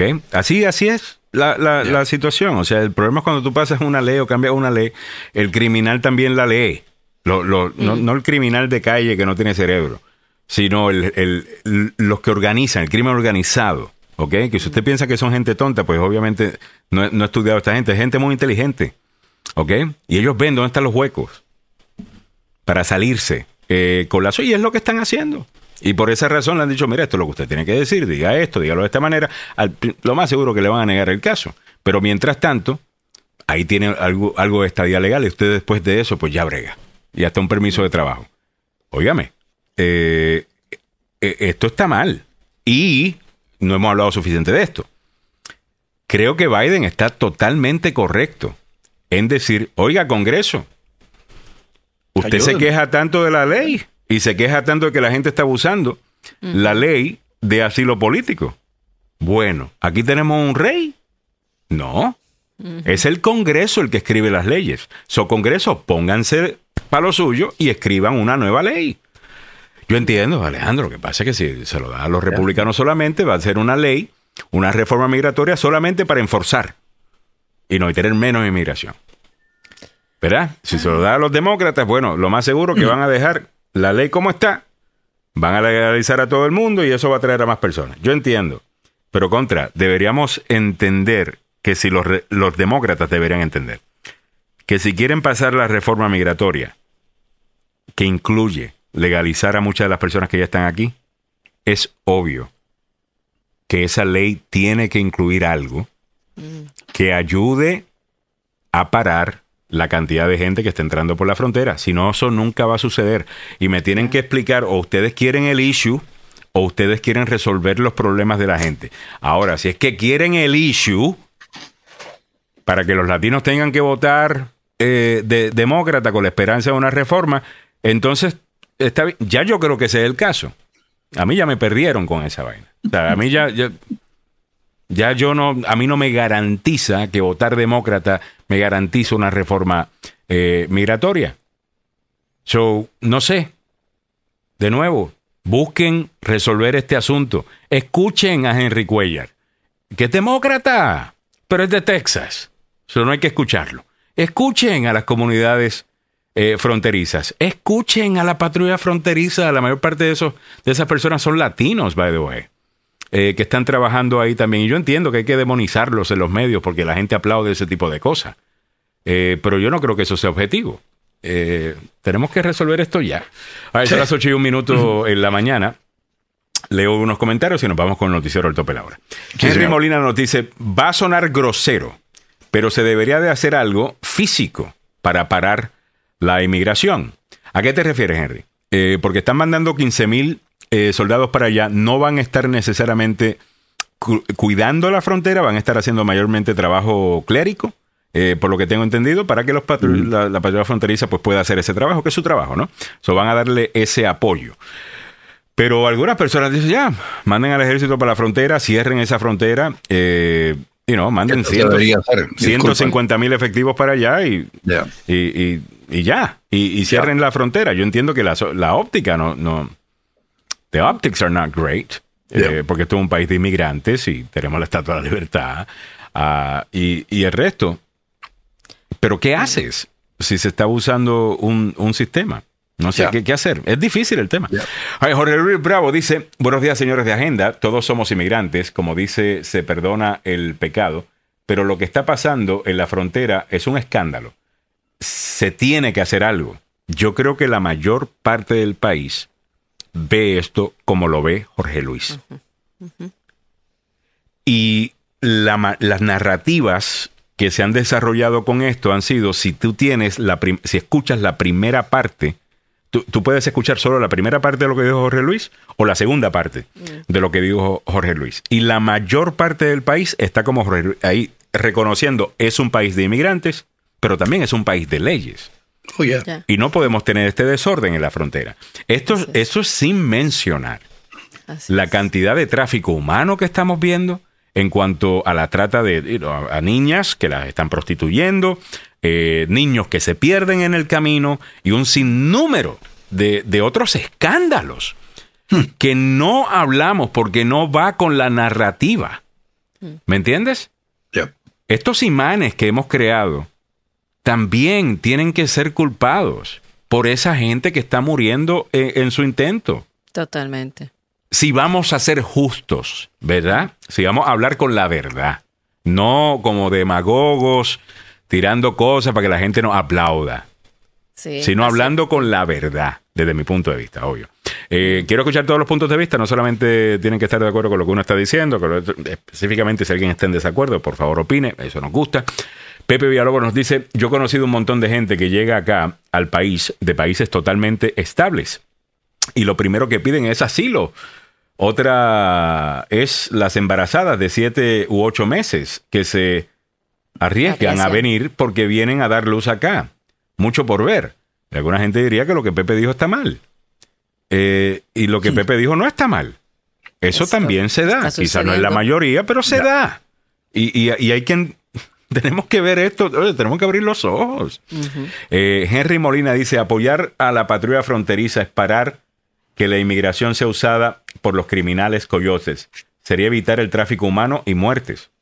Totalmente de acuerdo. Eso. Mira, cómo cambia, ¿no? Cómo cambia el, nuestra, nuestro pensamiento. En la época de Obama, decir eso era una atrocidad. Cuando Obama lo tenía bien claro, estamos deportando a la gente sin dejarlos cruzar la frontera. Y por eso lo catalogaron como el deportador en jefe, el, el, deport- el que más deportó. Y como él decía, no estamos dejando que pasen para establecerse. Si no tienes un caso de asilo, simplemente te regresamos. Te vas a tu país. Y mira cómo ha cambiado esto. O sea, la idea esta de que eh, eh, tienes toda la razón. Se decía esto, no, te mataban. Eh, Claro, pero los- ¿quién? La audiencia no.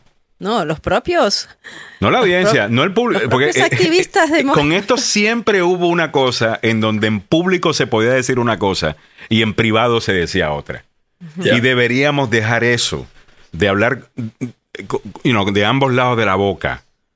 Y lo que decimos fuera del aire, decirlo en el aire. en el aire, sí. ¿Me entiendes? lo que- Eh, es Porque un riesgo político. Te matas, te asesinas, te, te haces una Pero- Mira, muchos de estos activistas son gente muy buena, gente que tiene una buena... eh, yo no cuestiono sus motivaciones, las de muchos de ellos, pero algunos son demasiado radicales y están dentro de una burbuja en donde todos ellos hablan con ellos mismos, están todos de acuerdo que lo que están haciendo y cómo lo están haciendo está correcto y que hay un cuco eh, que se llama este partido o este político o, esta organización o la patrulla fronteriza eh, y lo que son los enemigos, no somos los buenos, ellos son los malos eh, y están en esa burbuja y no se dan cuenta, no se dan cuenta que posiblemente, que yo sé que no es su intención, así que no se ofendan, yo sé que ustedes tienen buenas intenciones, pero están causando más problemas. ¿Qué tenemos para ofrecerle a la gente que ha apoyado la- las ideas de ustedes y los llamados a las marchas y, los llamados a esto y a lo otro? ¿Qué, qué le podemos mostrar? Aquí está tu dividendo. Esto es lo que tu trabajo te... ¿Qué? Y el que haga esa pregunta es visto como un HP. Y yo, como no tengo problema haciéndolo, eh, pues lo digo. Eh, pero no es porque no respete a, a- a los activistas, los respeto. Y muchos de ustedes lo saben y tienen conversaciones privadas conmigo, ustedes lo saben. Pero es tiempo de ver cuáles son los resultados que hemos tenido. Ya. Oye, ¿cuánto tiempo llevamos con esto? 8 y 8 minutos en la mañana. Vámonos rápidamente con Don Samuel. Ahora sí que ya está listo con la información a esta hora de la mañana. En breve regresamos con más. Tenemos muchas otras noticias que discutir en el día de hoy. Mantén la sintonía, eso viene por ahí. Conductor de un vehículo todoterreno atropelló a un grupo de personas en una parada de autobuses en Texas, cerca de la frontera, con un saldo de siete muertos, la mayoría venezolanos. En el ámbito regional, sospechoso bajo custodia después de disparos reportados en un centro comercial en St. Charles, Maryland. En nuestra América Latina, Chile eligió a la ultraderecha de forma mayoritaria para redactar una nueva constitución. Muy buenos días, le saluda Samuel Galvez. Aquí el detalle de la información. El conductor de un vehículo todoterreno invistió a un grupo de personas ayer, al menos siete de ellas perdieron la vida, hiriendo a otras diez que esperaban una parada de autobús frente a un refugio de migrantes en la ciudad fronteriza de Brownsville, en Texas. El director del refugio, Víctor Maldonado, del Centro Obispo Enrique San Pedro Osamán, dijo que revisó el video de vigilancia ayer por la mañana después de recibir una llamada lo vemos en el video, es que este todoterreno, un Range Rover, se pasó el semáforo que estaba a unos 100 pies de distancia y atropelló a las personas que estaban sentadas allí en una parada de autobús.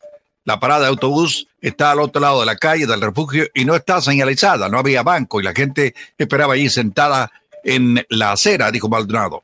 Dijo que el vehículo volcó después de subirse a la acera y continuó moviéndose unos 200 pies algunas personas que caminaban por la acera a unos 30 pies del grupo principal también resultaron heridas. El investigador de la policía de Brantford dijo que el accidente ocurrió a las 8.30 de la mañana. Aquí hay tres factores. Podía ser intoxicación, podía ser un accidente podía ser algo intencional. En el ámbito regional metropolitano, sospechoso está bajo custodia luego de informe de disparos dentro del St. Charles Town Center en Waldorf, Aquí en Maryland esto ocurrió ayer domingo.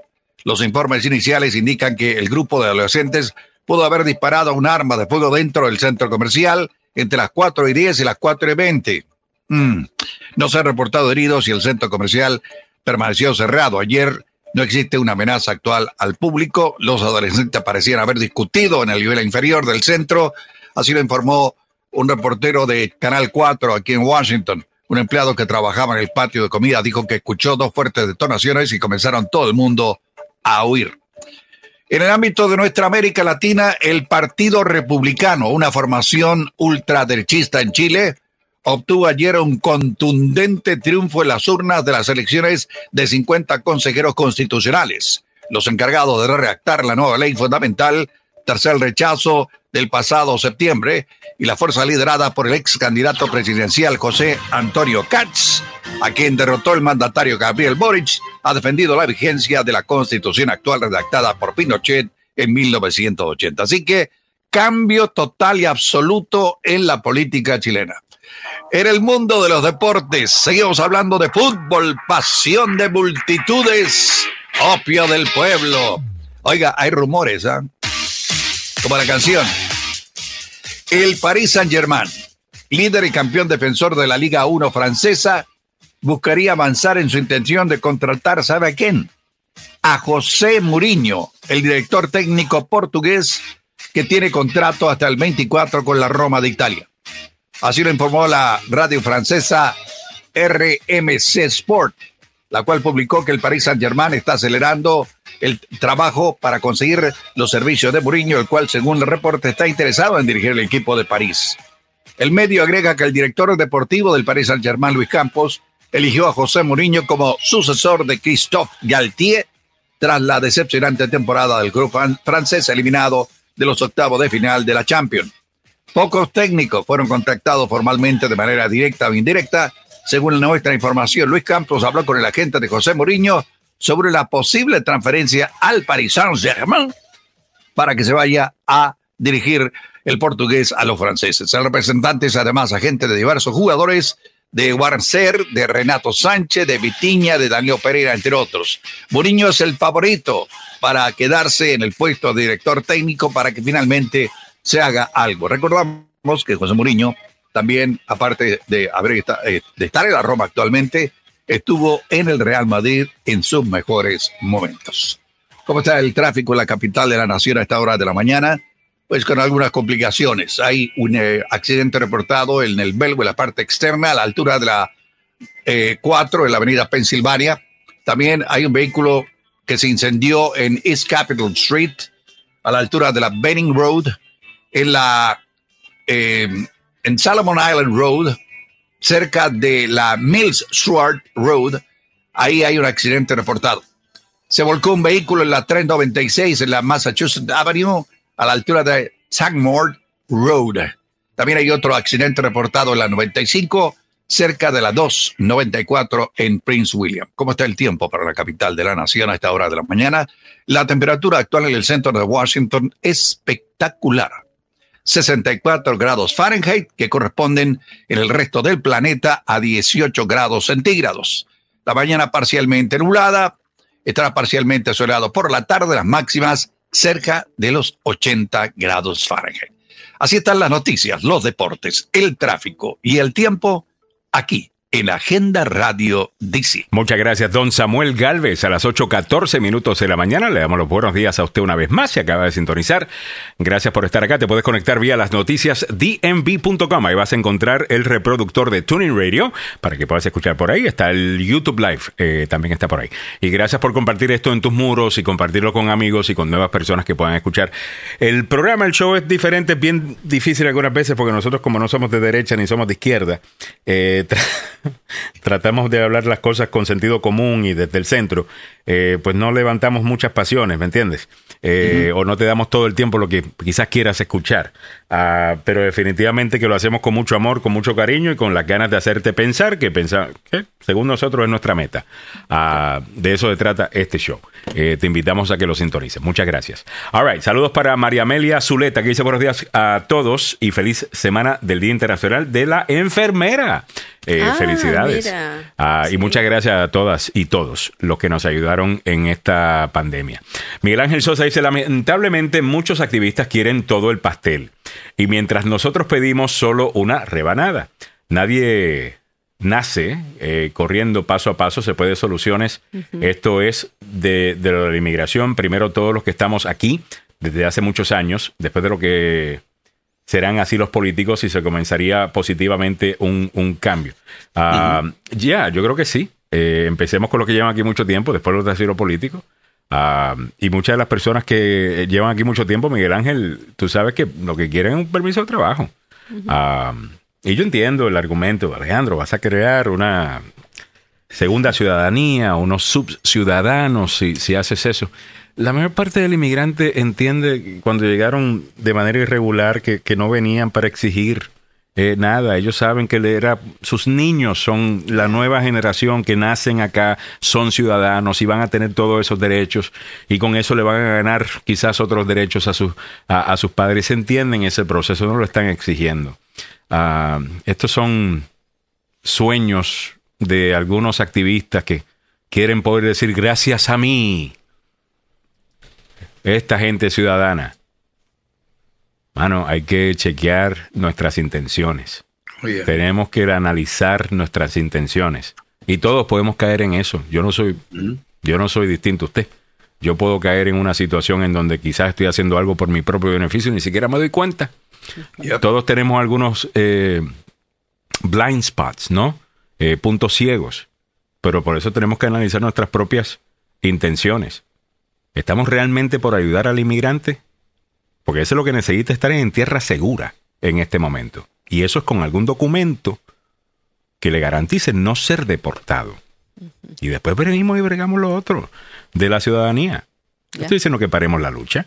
Cuando analizamos los derechos civiles y la manera que fueron ganados en este país, tienes cambios en enmiendas a la Constitución, tienes decisiones de la Corte Suprema, tienes leyes eh, pasadas por el Congreso y firmadas por un presidente, todo en un espacio de 60, 70, todavía estamos trabajando en esto. ¿Ok? Fueron los derechos civiles de los afroamericanos no fue una vez pasaron una ley, Civil Rights Act of 1964, y ya se arregló todo.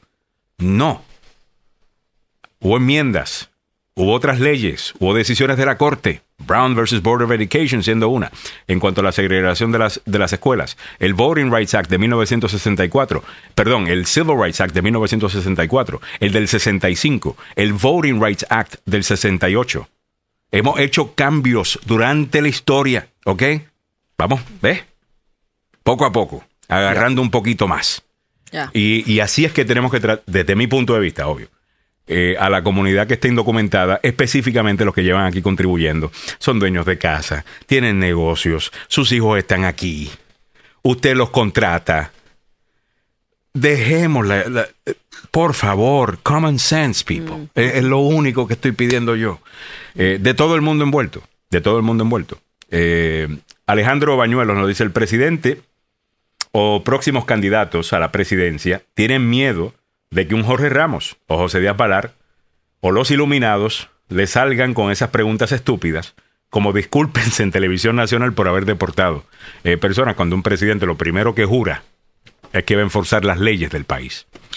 ¿Cómo tú le vas a pedir, como hizo Jorge Ramos con Joe Biden, que pidiera disculpas por todas las personas que fueron deportadas? Yo entiendo el argumento acá entre nos, ¿me entiendes? Yeah. Pero para el resto de la, de- de- del país no podemos estar actuando así, señores. Claro. Primero que hace ver al inmigrante indocumentado de una manera muy fea. Lo hace ver como que está entitled, como que exige. Me tienes que... Y yo no conozco, me imagino que habrá uno, habrán dos. Pero es que yo nunca, del inmigrante indocumentado que yo conozco, yo nunca he visto a alguien que diga, es que yo me merezco que me den las... Nunca. Es gente diciendo, mira, yo lo que no quiero es que me deporten a mi esposa. Eh, O que me deporten a mí. Porque tengo que cuidar a mis hijos. O lo que sea. Es mucho más sencillo eh, su punto de vista. Yo creo que mucha gente lo... lo Pero muchos de los que marchan son los que están así. Y los hemos visto, tú y yo hemos visto a gente que me acuerdo que... buscando protagonismo, algunos de Sí, ellos. nuestra propia Lenca estando ahí en... Lenca en los pone en su lugar. A mí me una- encanta eso de Lenca. En una de las actividades se ponen ellos a gritar, bajen las banderas. Oye, los trata como si fuera chicos. Sí. ¿no? me no encanta eso de Lenca. Ah, Sí, y de otros líderes, eh, ¿sabes? No, no, no- quiero meter a. Lenca en problemas, ¿no? Asumo que otros líderes son así. Mira, déjame con eso, eh, cuando hablamos de protagonismo y, y hablamos de este discurso de que eh, nosotros somos los justos, nosotros somos los que eh, queremos justicia, ah, y, y el resto, y analicemos a una muchacha que está involucrada en una marcha que se está dando en la ciudad de Nueva York por la muerte eh, a través de un muchacho que lo ahorcaron, un muchacho que padecía de problemas mentales aparentemente, había ser, ha sido arrestado cuarenta y pico de veces eh, por, por ese violento en el tren o, o lo que sea, pero eh, un marine eh, lo ve actuando de esa manera, amenazando eh, a personas y lo pone en un chokehold. El tipo termina muriendo. Yo estoy totalmente de acuerdo con que investiguen. Si se le pasó la mano al Marine, como cualquier otra persona, debería ser investigado y bueno, también existe la defensa propia, a lo mejor estaba justificado, a lo mejor no. Que lo investiguen, yo no tengo ningún problema. Ahora, elevar a este muchacho que murió, eh, beatificarlo, Convertirlo en mártir. convertido en mártir. Eh, ahora, cojan sus mártires. Porque ya salió un video de este señor empujando a gente que simplemente estaba parada. De repente él llegaba y ¡pum! Lo empujaba. Estaba malito de la, de la mente, estaba loco. Ya. Eh, ¿Ok? Está bien. Estaba loco. Esas cosas pasan. Whatever. Ya salió todo eso y todavía tienes a políticos como AOC, a otros diciendo que a él lo asesinaron, que esto es una injusticia, que esto es supremacía, supremacía blanca, porque el Marine era blanco y el señor era negro. Y quiero que vean a esta chica que está organizando una de estas marchas y vamos a analizar su lenguaje. ¿Ok? Y ustedes díganme a mí qué es lo que le importa a ella. Eh, vamos a analizar el lenguaje.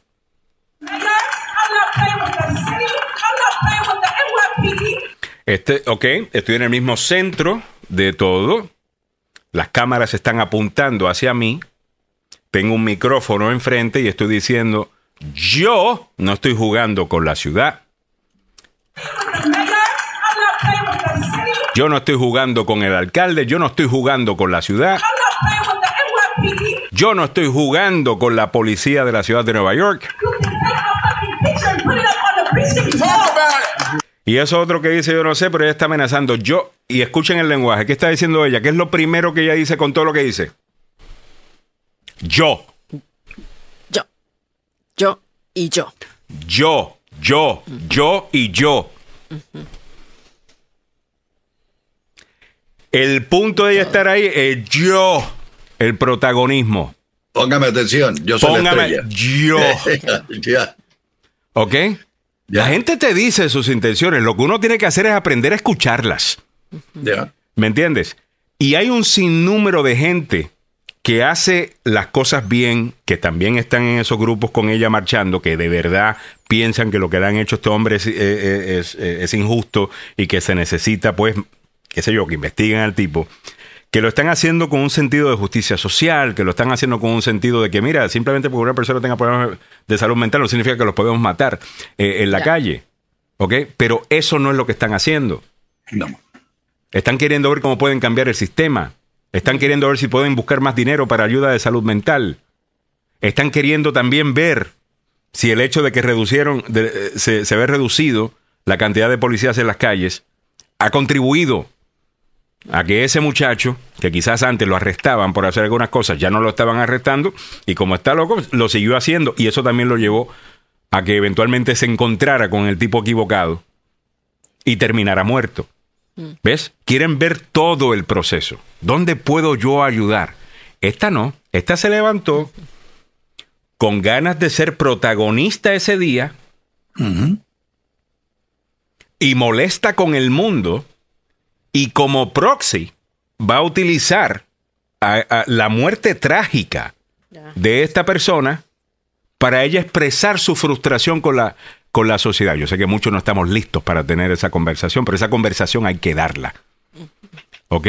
Hay mucha gente que lo que está es molesta con su propia vida, que sale para la calle y se tratan de montar en la ola de estos movimientos para expresar el odio que llevan eh, por dentro y le escúchenme, escúchenme por favor activistas, y le terminan haciendo daño a su movimiento legítimo de justicia social. No dejen que se le monte cualquiera buscando protagonismo. No hagan de todos estos un mar escojan bien cuáles van a ser sus mártires. ¿Me entiendes? Porque cuando Martin Luther King estaba arrestado en una celda, los Estados Unidos sabía que tenía un hombre bueno que estaba buscando mejorar la calidad de vida eh, de su gente preso simplemente porque estaba pidiendo que la constitución también lo reconociera a él. Eso era justo, eso era loable. Ya. Luther King no estaba empujando gente y, empujando viejitos en, la, eh, eh, en el subway. Escojan sus mártires. Si quieren de verdad ganar esta batalla. Ahora, si el punto es molestar a la gente que ve Fox News, y pues está bien, eso es otra, eso es otra cosa. Pero usted y yo no estamos hablando de lo mismo. Ahora, voy para adelante. Eh, Sonia Velázquez, eh, Vázquez Luna dice: Y para esos cambios necesitamos unión de todos. Esos movimientos tienen apoyo de todos y tristemente a veces ni los que serán beneficiados quieren apoyar. Eh, Estoy de acuerdo. Henry Molina dice el yo-yo. Eh, Angélica Caribe dice, hey yo, ¿cómo tú estás, Angélica? Eh, él atacaba a los viejitos, eh, 10 años que estaba molestando a la gente. Nancy Onassis dice, eso Alex, así se habla. Eh, son críticas constructivas. Yo no estoy queriendo pelearme con nadie, de verdad que sí. Yo no me levanto aquí con ganas de pelearme con nadie.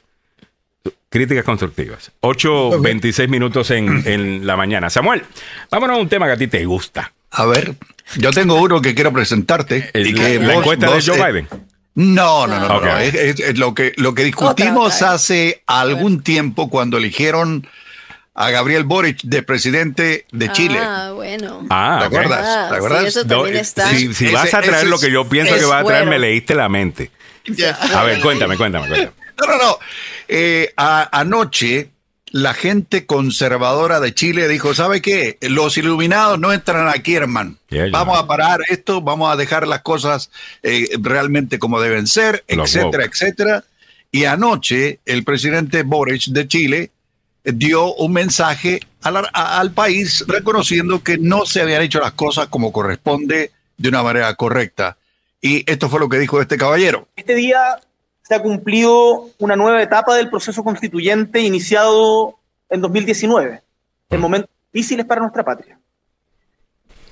Quiero decirles que volvemos una vez más a tener una oportunidad de construir con diálogo y encuentro una nueva Carta Magna que represente de la mejor manera posible los anhelos y el tipo de país en el que como chilenos queremos vivir en las próximas décadas. Bueno, a este caballero no le fue bien, ¿ah? Mm. te, te lo digo, no le fue bien. La gente de derecha, del Partido Republicano, que es una especie de partido medio parecido al de aquí, de, no de, de republicano original, sino el, el de Trump. El de Trump, oh. Ya, oye, ellos, ellos ganaron y el segundo partido conservador eh, se llevó también una cantidad sustancial de votos y, y el partido de este caballero del presidente Boric quedó tercero. O sea que la gente que va a redactar la nueva constitución va a ser gente conservadora. Se le fue demasiado lejos, eh, claro. Se le fue. Flash- Claro, y eso es Se le fue la orquesta, man. Se le fue y dijo que habían varios temas que había que solucionar. Uno de ellos el problema migratorio que tiene eh, Chile en estos momentos, que es un problema muy feo. Eh, en un principio se había dado la puerta abierta a que entrara gente del extranjero, pero comenzó, después de llegar cierta cantidad de gente, comenzó a llegar no lo más granado, eh, se parece mucho de aquí, y eh, hubo que hacer un, ¿qué te digo?, una limpieza, y ayer eh, se fueron 100 de regreso a Venezuela, más de un, más de un centenar de regreso, y van a seguir así. El problema es que esto pues, ha puesto en tela de juicio a dos países vecinos, que son Perú y Chile, por problemas que traen los indocumentados que llegan de otras naciones. Ya. Eh, y, y esto es muy complicado.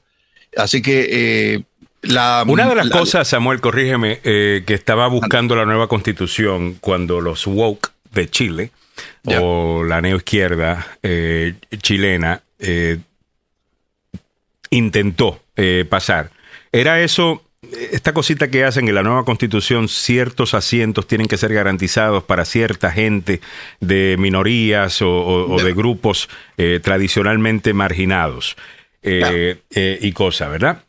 Sí. Y eso suena como algo que deberíamos hacer. Esta mañana estaba yo escuchando eh, una historia de CNN de cómo en el noreste de la India eh, tenemos casi una guerra civil en, en este momento, debido pro- precisamente a ese concepto. Hay unos grupos que están diciendo, óyeme, ya ustedes tienen garantizado ciertos derechos que, que nosotros no tenemos, pero ahora nosotros somos más que ustedes y deberíamos tener más que ustedes garantizado por, por la cosa. ¿Viste cómo esto de la política de identidad sigue separando a la gente y lo único que causa es mayor animosidad y más problemas? Estamos, no sé, pasando por un momento donde hablábamos de una sociedad sin raza, en don- una sociedad que no veía raza, y ahora estamos en una sociedad que todo lo quiere dividir por eh, contra que si tu género, que si tu sexo, que si tu, tu sexualidad, eh, si eres mujer, si eres hombre, qué tipo de mujer eres, qué tipo de hombre eres, eh, tu color, eh, demasiada división. Ya. Deberían, en Chile son chilenos. Ya. Que los Estados Unidos son estadounidenses, seas inmigrante o no, estadounidense. ¿Me entiendes, Alejandro? ¿Y qué hacemos con las diferencias que existen? Ataquemos esas diferencias basados en, en- en lo socioeconómico. ¿Por qué tiene que ser a través de raza? Pues yo le tengo que meter en la cabeza a un niño que si es de raza negra o si es latino, que la va a tener mala eh, en este país. O si eres indígena eh, eh, en, en Chile o donde sea, la vas a tener mal. Bueno, Alejandro, porque es cierto, la comunidad indígena usualmente la tienen peor. Yo sé. Pero debe haber otras maneras de ayudar a levantar a esas personas en vez de bajar al resto. Porque eso es venganza social, no justicia social. Y la meta debería ser justicia social. Y en eso, eh, los partidos que tradicionalmente hablaban de justicia social, creo que se han ido demasiado a la izquierda. Y están mucho más en venganza social que justicia social. Cuando regresan a justicia social, I'm with you. Eh, mientras sea venganza social, me perdiste. 832. eh, Gladys Espejo dice: existen intereses para dividir a, lo- a la humanidad en todo el planeta. Aceptación, respeto de unos por los otros. Yo creo que eso es clave, ¿no? Eh, estoy de acuerdo, Gladys. Y lo estamos viendo mucho. Eh, Angélica Carrillo, conozco a alguien que después de haber esperado un año por su trámite de inmigración, Wow. después de finalmente, después de 23 años, le dijeron que va a tener que esperar más por los recientes solicitantes en, en fila. Eso va a causar Eso. que un montón de gente le agarre maña a los nuevos que están entrando con, con lo de asilo político. Y ya le están agarrando. Y ya le están agarrando. Ya, ya. Eh, yo tengo una pareja que son muy amigos míos. eh, eh, tengo varias, eh, pero esta pareja en particular, pues ellos están indocumentados, lleva mucho tiempo eh, acá. Y, y hablando con ellos, pues no les gusta lo que está pasando con el nuevo, la nueva persona que está llegando y le están dando ya permiso de trabajo y, y- y el resto dice, espérate, nosotros aquí empleamos gente, claro. contribuimos, like, y, por- y nosotros, ¿por qué no? Ah, me parece, ya, eh, eh, hay que prestar atención a eso. Eh, Carlos 8.33. Salvado está por la vía telefónica con nosotros esta mañana, Alex. Muy bien. Carlos Salvado está con nosotros. Déjeme preguntarle, eh, en breve vamos a hablar de la encuesta que dice Oye. que Biden está menos popular que, que- que nunca, aparentemente. Ahora que ha anunciado, tengo entendido que a Kamala Harris le van a tratar de poner en un lugar más prominente. Eh, le van a dar un nuevo portfolio eh, de cosas. Eh, sabemos que el de inmigración pues no le fue bien. Eh, creo que le van a dar inteligencia artificial, Carlos Salvado. Ah, el tema de, intel- de- Es que la, la, la meten siempre al, al ¿cómo dicen? Al, al fracaso, a la pobre. Mire, yo le deseo lo mejor a la ¿Le vicepresidenta. van a dejar a ella o le van a dejar a ella para manejar? No. sí, que creo que, que- sí, creo que Elon Musk le quiere plantar un chip. Eh, pero no, le van a manejar a ella para manejar el tema. Ah, obviamente una, una sola persona no hace esto, es la persona que lidera el esfuerzo, tienes expertos, tienes personas. Y no, está bien. Eh, pero parece que eso va a estar en su cartera y la otra cosa es el tema del aborto. Es lo que yo creo que a ella sí le podría ir bien. Parece que le va muy bien con eso, con la base demócrata, que es, eh, you know, pro-choice. Y ella como una ex secretaria de justicia del estado de California, pues, pues puede hablar mucho eh, de, ley y ese tipo de cosas. Ah, ¿Alguna... ¿Hay algo que Cámara pueda hacer, Carlos Salvado, que cambiaría tu opinión de ella como una vicepresidenta que, pues, ni para allí ni para allá? Que es básicamente, bueno, ahí está, pero No, a mí no. no. I don't think so. Y, y yo, y yo pienso que esto es un desastre porque AI ya, you know, artificial intelligence, eh, you know, the cat's out of the bag. Yo pienso que deberían de ya estar pensando en esto ya años atrás. No sé cómo lo van a parar. Así que yo no veo cómo esto le va a, va a ir bien a ella. Eh, el abogado Joseph Maluf ya está con nosotros. Abogado Joseph Maluf le estaba preguntando al abogado Carlos Salvado de que, bueno, ya que lanzaron oficialmente la campaña presidencial de Joe Biden y Kamala Harris para 2024, están tratando de darle un nuevo portfolio, portafolio a la vicepresidenta para sacarle un poquito más debido a la que la gente tiene miedo de que Joe Biden está viejito y que si muere en la Casa Blanca, como ha sucedido, sucedió con Franklin Delano Roosevelt, por ejemplo, eh, pues que la persona que va a tomar control pues tiene la capacidad para hacerlo. Le van a dar el tema de inteligencia artificial y el aborto. ¿Qué le parece? Me parece que inteligencia artificial le hace falta, así que muy apropiado. Alejandro. Es que el problema y la razón que lo trae... Cuento, finalmente. Ese chiste se escribe solo. Yo no entiendo por qué hicieron eso. I Porque know, ese, couldn't resist. ese, ese chiste se escribe solo, abogado. ¿Por qué la Casa Sí, Blanca hace estas cosas? Yo no pude resistir. No, no seas malo, de todas maneras, regular inteligencia artificial, o sea, le dan este tema como que, ok, al matadero, no te va a salir bien lo que hagas. Sí, yo no veo cómo ella va a poder cambiar eh, la impresión que la gente tiene de ella, a menos que cambie la manera en que opera y las cosas que ella hace. Y le dan trabajos casi imposibles de resolver. No va a quedar bien. Y lo de la frontera solamente se va a poner más caliente porque ahora, eh, no, el, el jueves, El jueves. tenemos un cambio muy grande en la frontera después de que el título 42 no se va a aplicar. Y yo no veo, o sea, sé que la administración está haciendo algo, pero no la veo a ella Ya. haciendo algo. ¿No debió haber estado ella con Ella el secretario Mallorcas en la Exacto. frontera? Hablando de esto, el secretario Mallorcas ahí estuvo. Me hubiera Claro. encantado verlo a la vicepresidenta con él. Ella debería estar al lado de él. Totalmente. O el mismo presidente Biden allá, Claro. diciendo, mire, esta frontera no está abierta, no vengan Sí. para acá. Eh, y me gustaría también, abogado, que la Casa Blanca atacara un poquito más a los republicanos desde el punto de vista. Me gustaría que dijera el secretario Mayorkas, por ejemplo, mire, los únicos oficiales electos del gobierno de los Estados Unidos que le siguen diciendo a los coyotes que la frontera está abierta son republicanos. Y irse inmediatamente al tape de Ted Cruz, de Marco Rubio, de toda esta gente que dice, porque Va- abogado, yo si yo soy coyote, lo primero que yo mando es a cortar esos videos y ponerlo, mira, te estoy diciendo que la frontera está abierta, mira, ahí dice, senador de los Estados Unidos, y dijo, la frontera está abierta. Y mucha gente pues no va a saber la política interna del país, abogado. Correcto, y no van a saber eh, necesariamente que lo que los políticos están haciendo es ah, politizar el problema, no necesariamente eh, invitarlos a que vengan para acá. Total. Ah, pero sabemos que va a haber un incremento y ya lo están viendo en el proceso, así que la vicepresidente una vez más se queda fuera de una oportunidad de poner, por lo menos demostrar que está presente, no necesariamente decir, mire, mission accomplished, pero por lo menos decir, aquí estoy para resolver, aquí qué hace falta, qué necesitan, qué más eh, podemos hacer y por qué no se da un viaje a Centroamérica ahora. Yo estuviera esta semana en Centroamérica. ¿Por qué? Porque el 11 de mayo es cuando el título 42 deja de aplicar y es cuando se espera un montón de gente. Entonces ya debieron de haber ido hace una semana.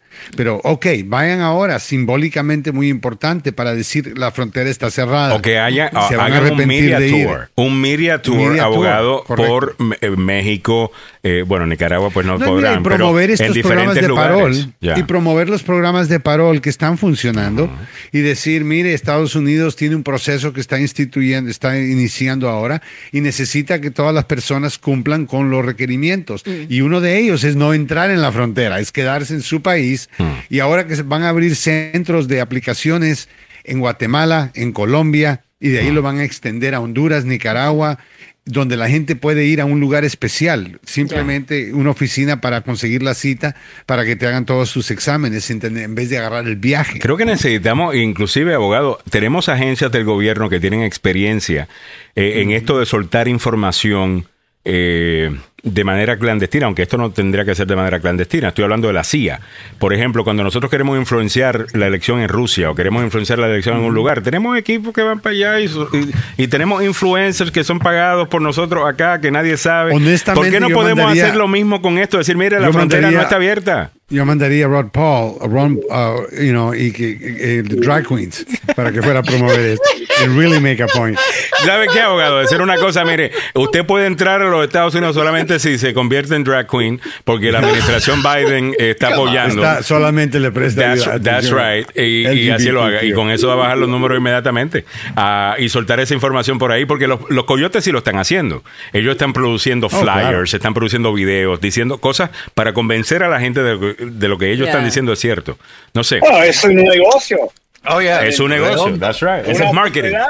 Marketing. Pero exacto. qué tal, ya, si Kamala Harris dice que la frontera está cerrada, porque ahora a mí me da, me, me, me llama la atención cómo puede cambiar la mente de las personas, ¿no? Que lo diga eso ahora, todo el mundo espera que lo diga. Todo el mundo quiere, o sea, bueno, todo, el mundo, sabe no. que O van sea, a haber un montón de personas Claro. entrando en la frontera, que va a haber, eh, los republicanos ya están preparándose, eh, llevando las, los trajes al dry cleaners y eh, preparándose para los discursos que van a dar, de que mire lo que Biden está haciendo, después Ya. de que ellos fueron los que le dijeron a la gente que podían venir. Ya. Sí, pero hace un año, en, en septiembre de 2022, cuando Kamala Harris dijo eso, las fronteras están cerradas Don't come. porque ex- no vengan Don't y come. esto Fue criticado por la- fue de- por la criticada, izquierda, o sea, claro. entonces cómo esta mujer digo, o sea, ahora qué va a decir, o sea, está a mí me parece que le dieron un tema que era condenada para que fracase. O sea, cómo arreglar. Pero es un problema, Milagros, que necesita que arreglarse. Ya, sí, que I mean, definitivamente. Alejándonos del problema no es una solución. Y Yo creo que los republicanos les encanta el problema porque es lo que hablan, critican y la gente debe de entender eso. Los republicanos no están interesados En en, el este racismo, no, están interesados en cómo ellos ganan elecciones y mantienen el poder. Y mantienen el poder mandándolo a arrestar a uno cuando van en la frontera y hacen toda bulla, mire, esta gente está entrando ilegalmente. Mm. Pero están entrando ilegalmente porque ellos no quieren darles una entrada legal. Y porque, aunque y- y ya. necesiten de ellos. O incluso cambiarla. Vamos a decir que no le quieren dar una entrada legal, abogado. Pero si tú vas a ser republicano y tú vas a criticar las leyes de asilo político y tú estás en el Congreso, que es el cuerpo que escribe las leyes, y no has escrito una ley para, para cambiar el asilo no político, quieren entonces no lo resolver el problema. problema. Es como el aborto, no querían resolver el aborto, la Corte Suprema se adelantó un poquito y ahora los dejó sin esa promesa. Y no le vas a salió el tiro por la culata, abogado, porque están Sí. teniendo un problema grave eh, para ganar elecciones eh, generales cuando se tiran a la derecha en el tema de la primaria, que es somos pro vida, sin excepciones, el aborto es malo, y cuando van para la elección general... Muchos republicanos no lo quieren tampoco. Los republicanos son tristes, obvio. Eh, abogado, me dice por acá Francisco Brenes, estoy de acuerdo, los indocumentados que están aquí son ignorados debido a que los republicanos no quieren reforma migratoria y además porque son muchos millones y de esa manera perderían eh, perderían poder en las urnas. El, Bueno, miedo más importante que han tenido siempre fue ese. Sí, pero nunca se ha convertido en una realidad. ¿Por qué? Porque muchos latinos, eh, Big News, son republicanos. Así es. Así que eh, en vez de tratar... Y de- conservadores. ya. y conservadores, en vez de tratar de entrarle a la comunidad inmigrante de esa forma y ganarse votantes Ya. y ganar más poder y permitir que estas personas trabajen legalmente en lugares donde se necesitan. En este momento necesitamos 10 millones de trabajadores y tenemos alrededor de 10 millones de personas indocumentadas aquí, pero ellos ya están trabajando. Necesitamos otros 10 millones. Yo quiero ver qué va a suceder ahora que, que pararon muchas ayudas de, de COVID. Eh, abogado Maluf y abogado Carlos Salvador también, Mili y, y Samuel. Eh, Ahora que acabaron las, las ayudas de COVID, sabemos de que mucha gente va a ser forzada a tener que volver a trabajar. Eh, gente que estaba en el mantengo, ¿no?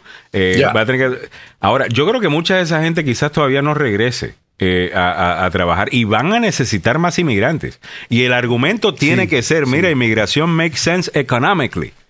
Exacto. Econo- Eso usted quiere una buena economía, usted necesita Pero- inmigrantes. pero la- Mira, pero el problema pero- de los repu- republicanos es esto, que ellos no quieren ah, aceptar cambiar la ley porque quieren seguir diciendo que mira, están aquí ilegal, están ya quebrando la ley, no respetan la ley, Ya. y se han puesto en una posición muy, muy difi- dificulta. ¿right? difícil. Porque. ¿cómo que van a, ahora a cambiar ese estilo de argumento? How, how can they do it? Yo creo que lo pueden hacer cuando se den cuenta de que si las guerras culturales es lo que ellos piensan van a poder utilizar para ganar y lo van a hacer exitosamente. En el tema de, de- de lo que se está enseñando en las escuelas, en el tema de el, e- e- este you know, antirracismo que, que realmente parece más racismo eh, en contra de cualquier persona que no sea negra Claro. eh, o lo que sea. Hay mucho ahí para los latinos. En la vaina del LGTBQ hay mucho hay- hay ahí para los latinos. Y hay dos situaciones que hemos visto. Hemos visto el latino que apoya a George W. Bush, Sí, el cual buscó el voto latino, Así es. habló de su familia latina, habló del amor que le tienen a los latinos, Su fe. De su fe. O sea, ¿me entiendes? Ese no es el republicano de hoy. Right. El problema del republicano de hoy es que ellos sacan más votos y más ventaja manteniendo a la gente indocumentada en este país que simplemente resolviendo el problema y ganarse la confianza de esa gente. No lo quieren hacer, o sea, eh, están escogiendo uno, de- no puedes hacer los dos. O vas a ser bueno con el inmigrante o vas a pelear en contra de la inmigración. Y Ya. la mayoría ya han tomado el paso de pelear en contra de eso. les gana más dinero y más votos Apoyo. en la comunidad americana que ellos quieren Mm. que lo que pasa con lo que los latinos pueden hacer por ellos. Abogado, pero Ninguno yo ha creo tenido el coraje, ninguno, ninguno desde la época de Reagan ha tenido el coraje eh, ni la decisión de tomar el toro por las astas y solucionar este problema, ninguno. Y lo han convertido en un eh, pivote político, todos. Pero con 60 votos mandatarios, requeridos, exigentes del Senado, no podemos pasar una ley de inmigración. Ya hemos tenido un Congreso que lo ha querido hacer y hemos visto no una o dos, pero cientos de propuestas, honestamente. Mira, De- ¿quién déjeme- no ha mandado una propuesta. Mientras se siga hablando de exigimos y es el derecho de que tenemos que darle ciudadanía, nunca van a tener ese apoyo. A la gente No. le cae mal ese discurso. Y, y se necesitan 10 o 9, Ya. depende, ¿no? Pero por lo menos 10 senadores que estén dispuestos, republicanos, que estén dispuestos a decir, enough is enough, tenemos que legalizar a la gente que está aquí y seguir adelante. Ahora, yo entiendo que sin el punto de decir, mire, hay un montón de inmigrantes ilegales que vienen a cometer crímenes y yo soy el único que los puedo proteger, que eso es lo que Trump dice. Right. Con eso, ¿cuándo vas a ver el Partido Republicano entonces pasar una reforma? No, no, no. Bueno, él podría utilizar eso como su, como Nixon goes to China, que este análisis lo hicimos cuando, cuando fue electo Trump, ¿no? Eh, que era como Nixon era tanto un, un, un guerrero en contra del comunismo, su carrera, eh, su marca era yo soy anticomunista, que fue el que pudo abrir China comunista Claro. a bregar con los Estados Unidos porque tenía credibilidad con el tema. Pues de la misma manera podríamos decir que un presidente que ha hablado fuerte sobre inmigración tendría credibilidad para pasar una reforma migratoria, pero ese tipo no es Trump.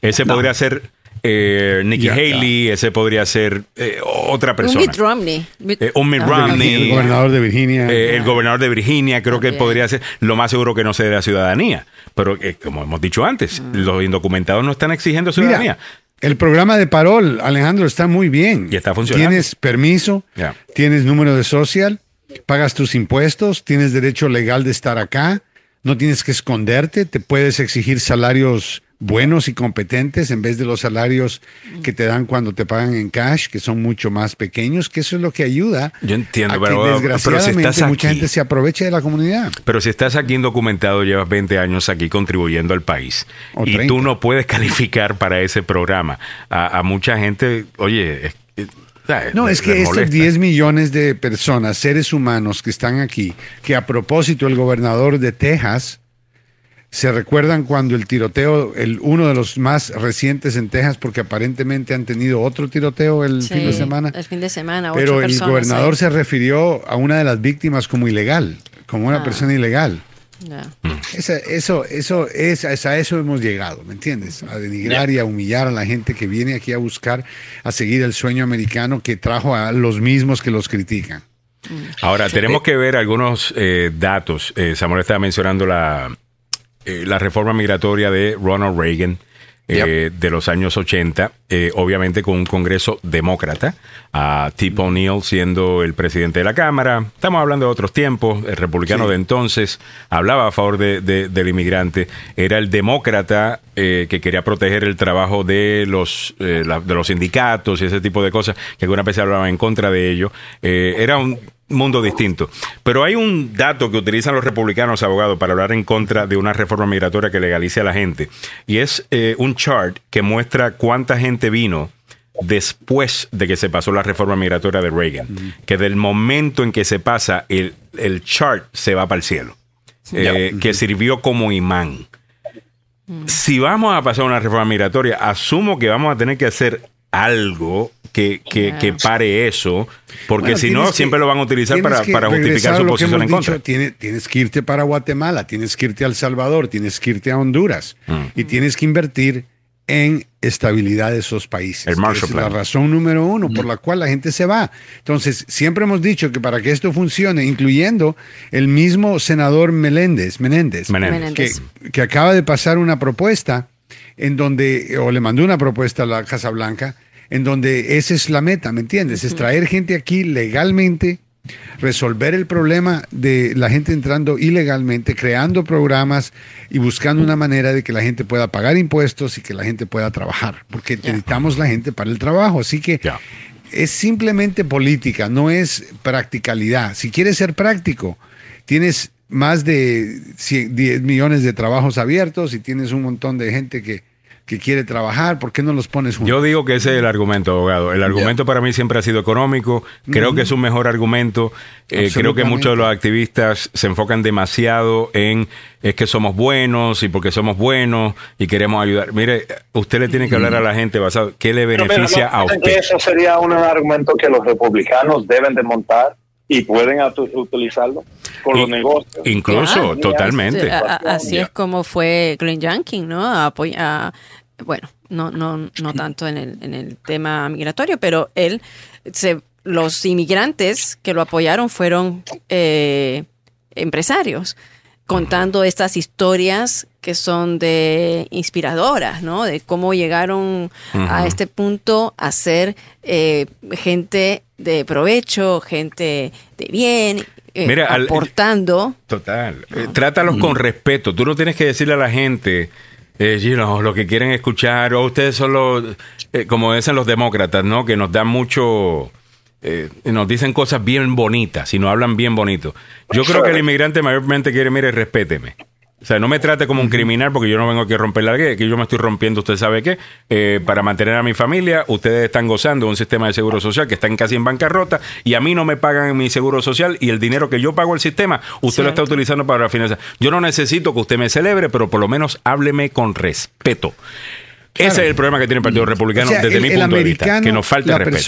La persona este norteamericana qui- eh, aprecia la economía. Sabemos que los Es así. demócratas como los republicanos están interesados en una buena economía, en más prosperidad económica. Nadie está buscando ganar menos dinero. Right. Entonces, si lo haces bien, puedes producir más dinero, pero una vez más, eso resuelve. ¿Qué van a hablar? Imagínate que el problema de inmigración se resuelva, que la gente solo entra legalmente y que te dan permisos y que te vas cuando no necesitas estar aquí, que te quedas cuando quieres estar acá y sigues trabajando y pagas impuestos. ¿De qué van a hablar los eh, el Donald Trump bajando las escaleras Totalmente. diciendo que hay un montón que va a construir un muro? Y, y la otra cosa es que las personas que abogan por esta posición de ciudadanía para todo el mundo, usualmente son las mismas voces que son súper críticas de los Estados Unidos, no de su gobierno, como país, que hablan mal de los Estados Unidos. Entonces, y abogado, esos no son los mejores ese no sería el abogado que yo buscaría No, no, para que no, argumente no, ese caso. yo buscaría a un tipo contra que sirvió en el ejército o una mujer que sirvió en el ejército, que ha enseñado patriotismo, que nadie le cuestione su patriotismo, que me venda a mí al inmigrante. Ese sería un mejor abogado que el que se pasa hablando mal de los Estados Unidos. Ahora quieres traer un montón de gente que no es de aquí y darle derecho a votar. Es, es demasiado fácil eh, atacar eso, abogado. Y yo creo que se le hemos puesto demasiado fácil a los republicanos. Así es, la realidad es de que, pero ahora tenemos un buen presidente que está lidiando por primera vez con el problema con estos programas de parol. Ahora, si él extiende estos programas y logra reducir el número a simplemente pocas personas y el programa de parol controla la inmigración de una manera legal, sería una manera de cómo poder preparar una reforma a nivel nacional que el Congreso sí pasaría. Porque ya una vez ven de que el proceso está funcionando y que las amenazas de que las puertas están abiertas y que se va, le van a quitar el trabajo y que te van a reemplazar a ti. Mentira. No hay un inmigrante que está No. cruzando la frontera en este momento que le quiere quitar el trabajo a usted. Nadie. Muy bien. 8.55 minutos en la mañana. Algunos comentarios. Angélica nos dice, oye, abogado, free food cards, free cell phone, internet, home supplies, rent help, and free sac- sacraments. Eh, en fin.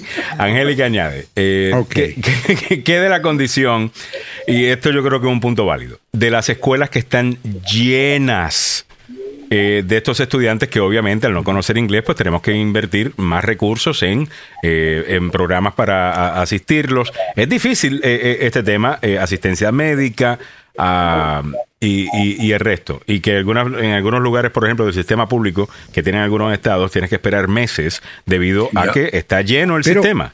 Pero el sistema se puede extender siempre y cuando los inmigrantes que están participando pagan su parte apropiada.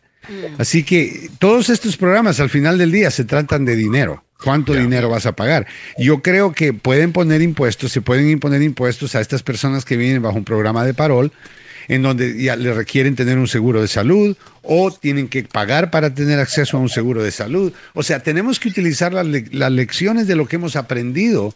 Pasa cuando tú vienes a este país para buscar una manera práctica, económica y algo útil que le va a funcionar a todos. Y es cierto, la gente que viene para acá a veces se enferma y no tienen seguro de salud y no pueden pagar un hospital. Tenemos que resolver eso, tenemos que tratar a la gente como trabajadores decentes que vienen a buscar empleo y simplemente eh, a- ¿no? tomar ventaja de que tenemos ahora una tasa de desempleo tan baja que no es un peso tener más inmigrantes. Y te voy a decir, países que están perdiendo inmigrantes, que están perdiendo población, están preocupados. Están buscando maneras de jalar a la gente para el país de ellos. Así que Guatemala y Honduras y El Salvador, aunque yo sé que mucha gente manda dinero a Centroamérica, también están perdiendo talento. Claro. Gente latina que es muy inteligente, que viene para acá y se preparan bien y son profesionales y de ahí no regresan. Y la mayor parte de la gente le echa la culpa a los líderes de esas naciones y no a los Estados Unidos, como algunos de los que yo veo hablando eh, acá, que básicamente en un meeting para hablar mal de los Estados Unidos y vamos a utilizar eh, la excusa de que estamos hablando a favor de los inmigrantes, pero usted lo que quería era criticar a los Estados Unidos utilizando el dolor de estos inmigrantes.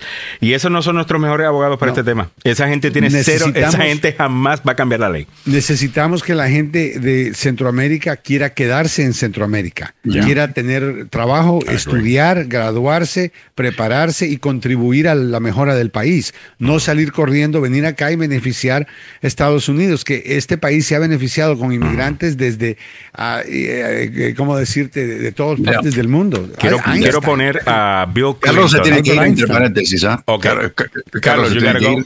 Eh, ¿algo que quieras decir antes de irte? No, ya se fue. Ya se fue. Ok. ok. Tenía Déjame corte. poder a, a- a Bill Clinton para que eh, entendamos un poquito cómo se hablaba de este tema desde el punto de vista de un presidente demócrata centrista ah, que logró hacer mucho eh, por este país, pero definitivamente que en el tema de inmigración hablaba como, en mi opinión, la mayor parte del estadounidense quiere que un presidente de un país hable. All Americans, not only in the states most heavily affected, but in every place in this country, are rightly disturbed by the large numbers of illegal aliens entering our country. Él dice, todos los estadounidenses, sin importar las áreas en donde más eh, eh, se está viendo esto, están molestos con la cantidad de inmigración indocumentada que estamos viendo. Los trabajos que tienen podrían ser de personas estadounidenses eh, o inmigrantes legales. The public service they use impose burdens on our taxpayers. Eh, los servicios públicos que utilizan eh, impone eh, burdens, ¿cómo se dice? Este, eh, peso. Eh, o- sobrecarga, una sobrecarga, una, representan una carga eh, para el Estado.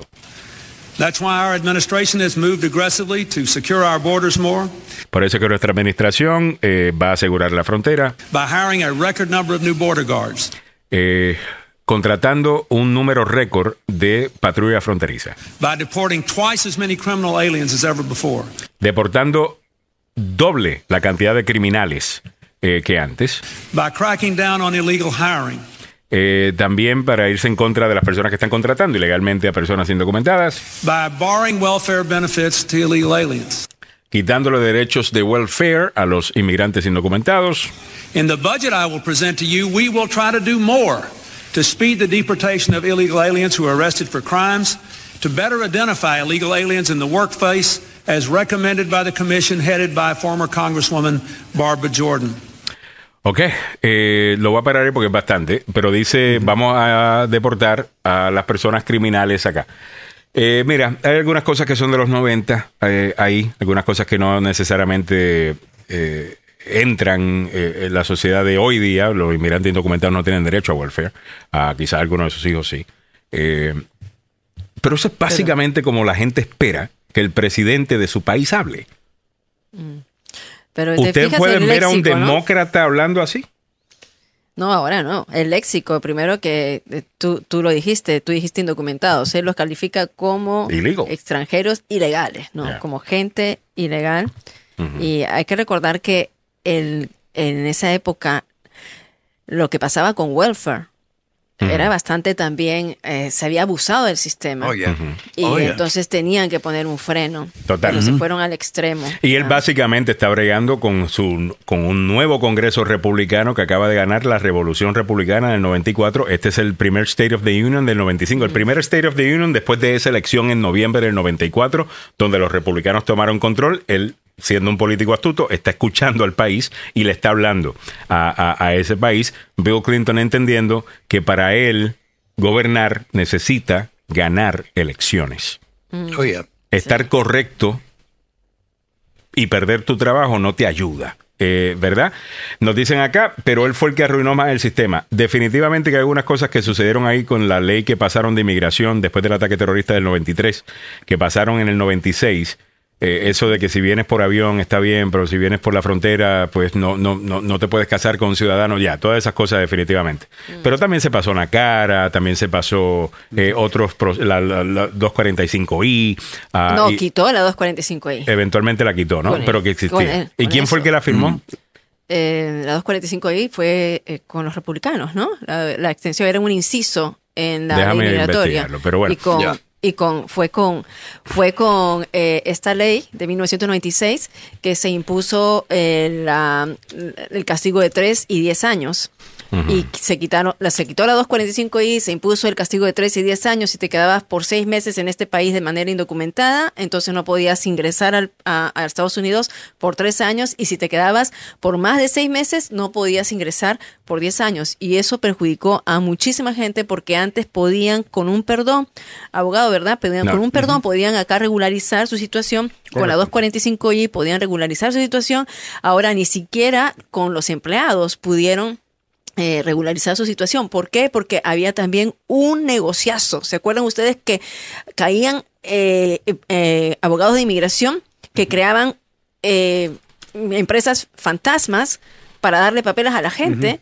Y entonces, a raíz de eso, es que ta- también tienen que regularizarlo. O sea, tienes la ley, pero se van al extremo, abusan de la ley y de luego se van a la otra esquina. No hay un término medio, sino que se fueron al extremo completo y estamos por eso como estamos ahora con, con este problema. Entró, de- disculpen, en 1994. Eh, Bill. Clinton era presidente ah, eh, en ese entonces. So, por ahí eh, va la cosa. El tema es el tema es el, el tema es difícil. Es solamente para que entendamos esa parte. Ay, nos tenemos que ir. El abogado Joseph Maluf ya está listo para conociendo sus derechos y nos vamos a quedar con él. Recuerden que si es víctima de un accidente de auto en el trabajo o negligencia médica, llama al abogado Joseph Maluf. 33 años de experiencia, estudiado en las mejores universidades, todo eso obviamente lo hace extraordinario. Pero también el ir un poquito más allá, el buscar ese documento extra, ese experto extra, puede terminar en una compensación mucho más grande de lo que usted estaba esperando. Por esa razón, llámelo. Hoy lunes comienza su semana bien. Tuvo un accidente de auto este pasado fin de semana. Llama al abogado Joseph Maluf. Fue un excelente día para hacerlo. 301-947-8998. Pero que lo diga don Samuel. 301-947-8998, el abogado Joseph Maluf con licencia para trabajar en Washington, Maryland y Virginia y dos oficinas para su servicio, una en Gatesburg y la otra en Fairfax. Si tiene la mala suerte de ser víctima de un accidente en manos de un irresponsable que anda allá afuera en la carretera, ya sea porque va tarde al trabajo o porque va borracho, por favor, hágame un favor. Primero vaya al hospital, vaya al hospital y después denle una llamada al abogado Joseph Maluf para que se haga cargo de su caso. Que no le entreguen migajas. Si queda con problemas de por vida, usted va a tener dificultades. ¿Cómo lo hace? Vaya con alguien que tiene 33 años de experiencia. El abogado Joseph Maluf. 301-947-8998. El abogado Joseph Maluf es la demanda más rápida del oeste. Muchas gracias, don Samuel. También llegamos a ti gracias al abogado Carlos Salvado. Si ha sido acusado de un crimen, hey, el viernes fue 5 de mayo, esperando que su 6 de mayo haya sido en su cama ah, y no en una celda. Pero si ese fue el caso, llama al abogado Carlos Salvado en el día de hoy. 301-933-1814, 301-933-1814. Yo a las 9 de la noche ya estaba durmiendo en mi cama el 5 de mayo. Fui a un Somos restaurantito. Mira tú, mira tú. Yo me fui Yo como a las también. 3 de la tarde, estuve Ajá. allí como hasta las 5 y pico y me fui, fui para mi casa. Hablé que nada bueno Ah. sucede el 5 de mayo, eh, muy, muy tarde. Así que bueno, llame al abogado Carlos Salvador, 301-933-1814, 301-933-1814, todo tipo de casos y obviamente son una firma completa, tienen eh, Departamento de Inmigración de Familias, 301-933-1814. Eh, ok, nos fuimos, me felicita Nancy Donasi, oh wow Alex, ya estoy mejorando. Eh, Órale. ya era hora. All right. Muchas gracias. Hasta mañana. Hasta Chao. mañana, chicos. Bye bye.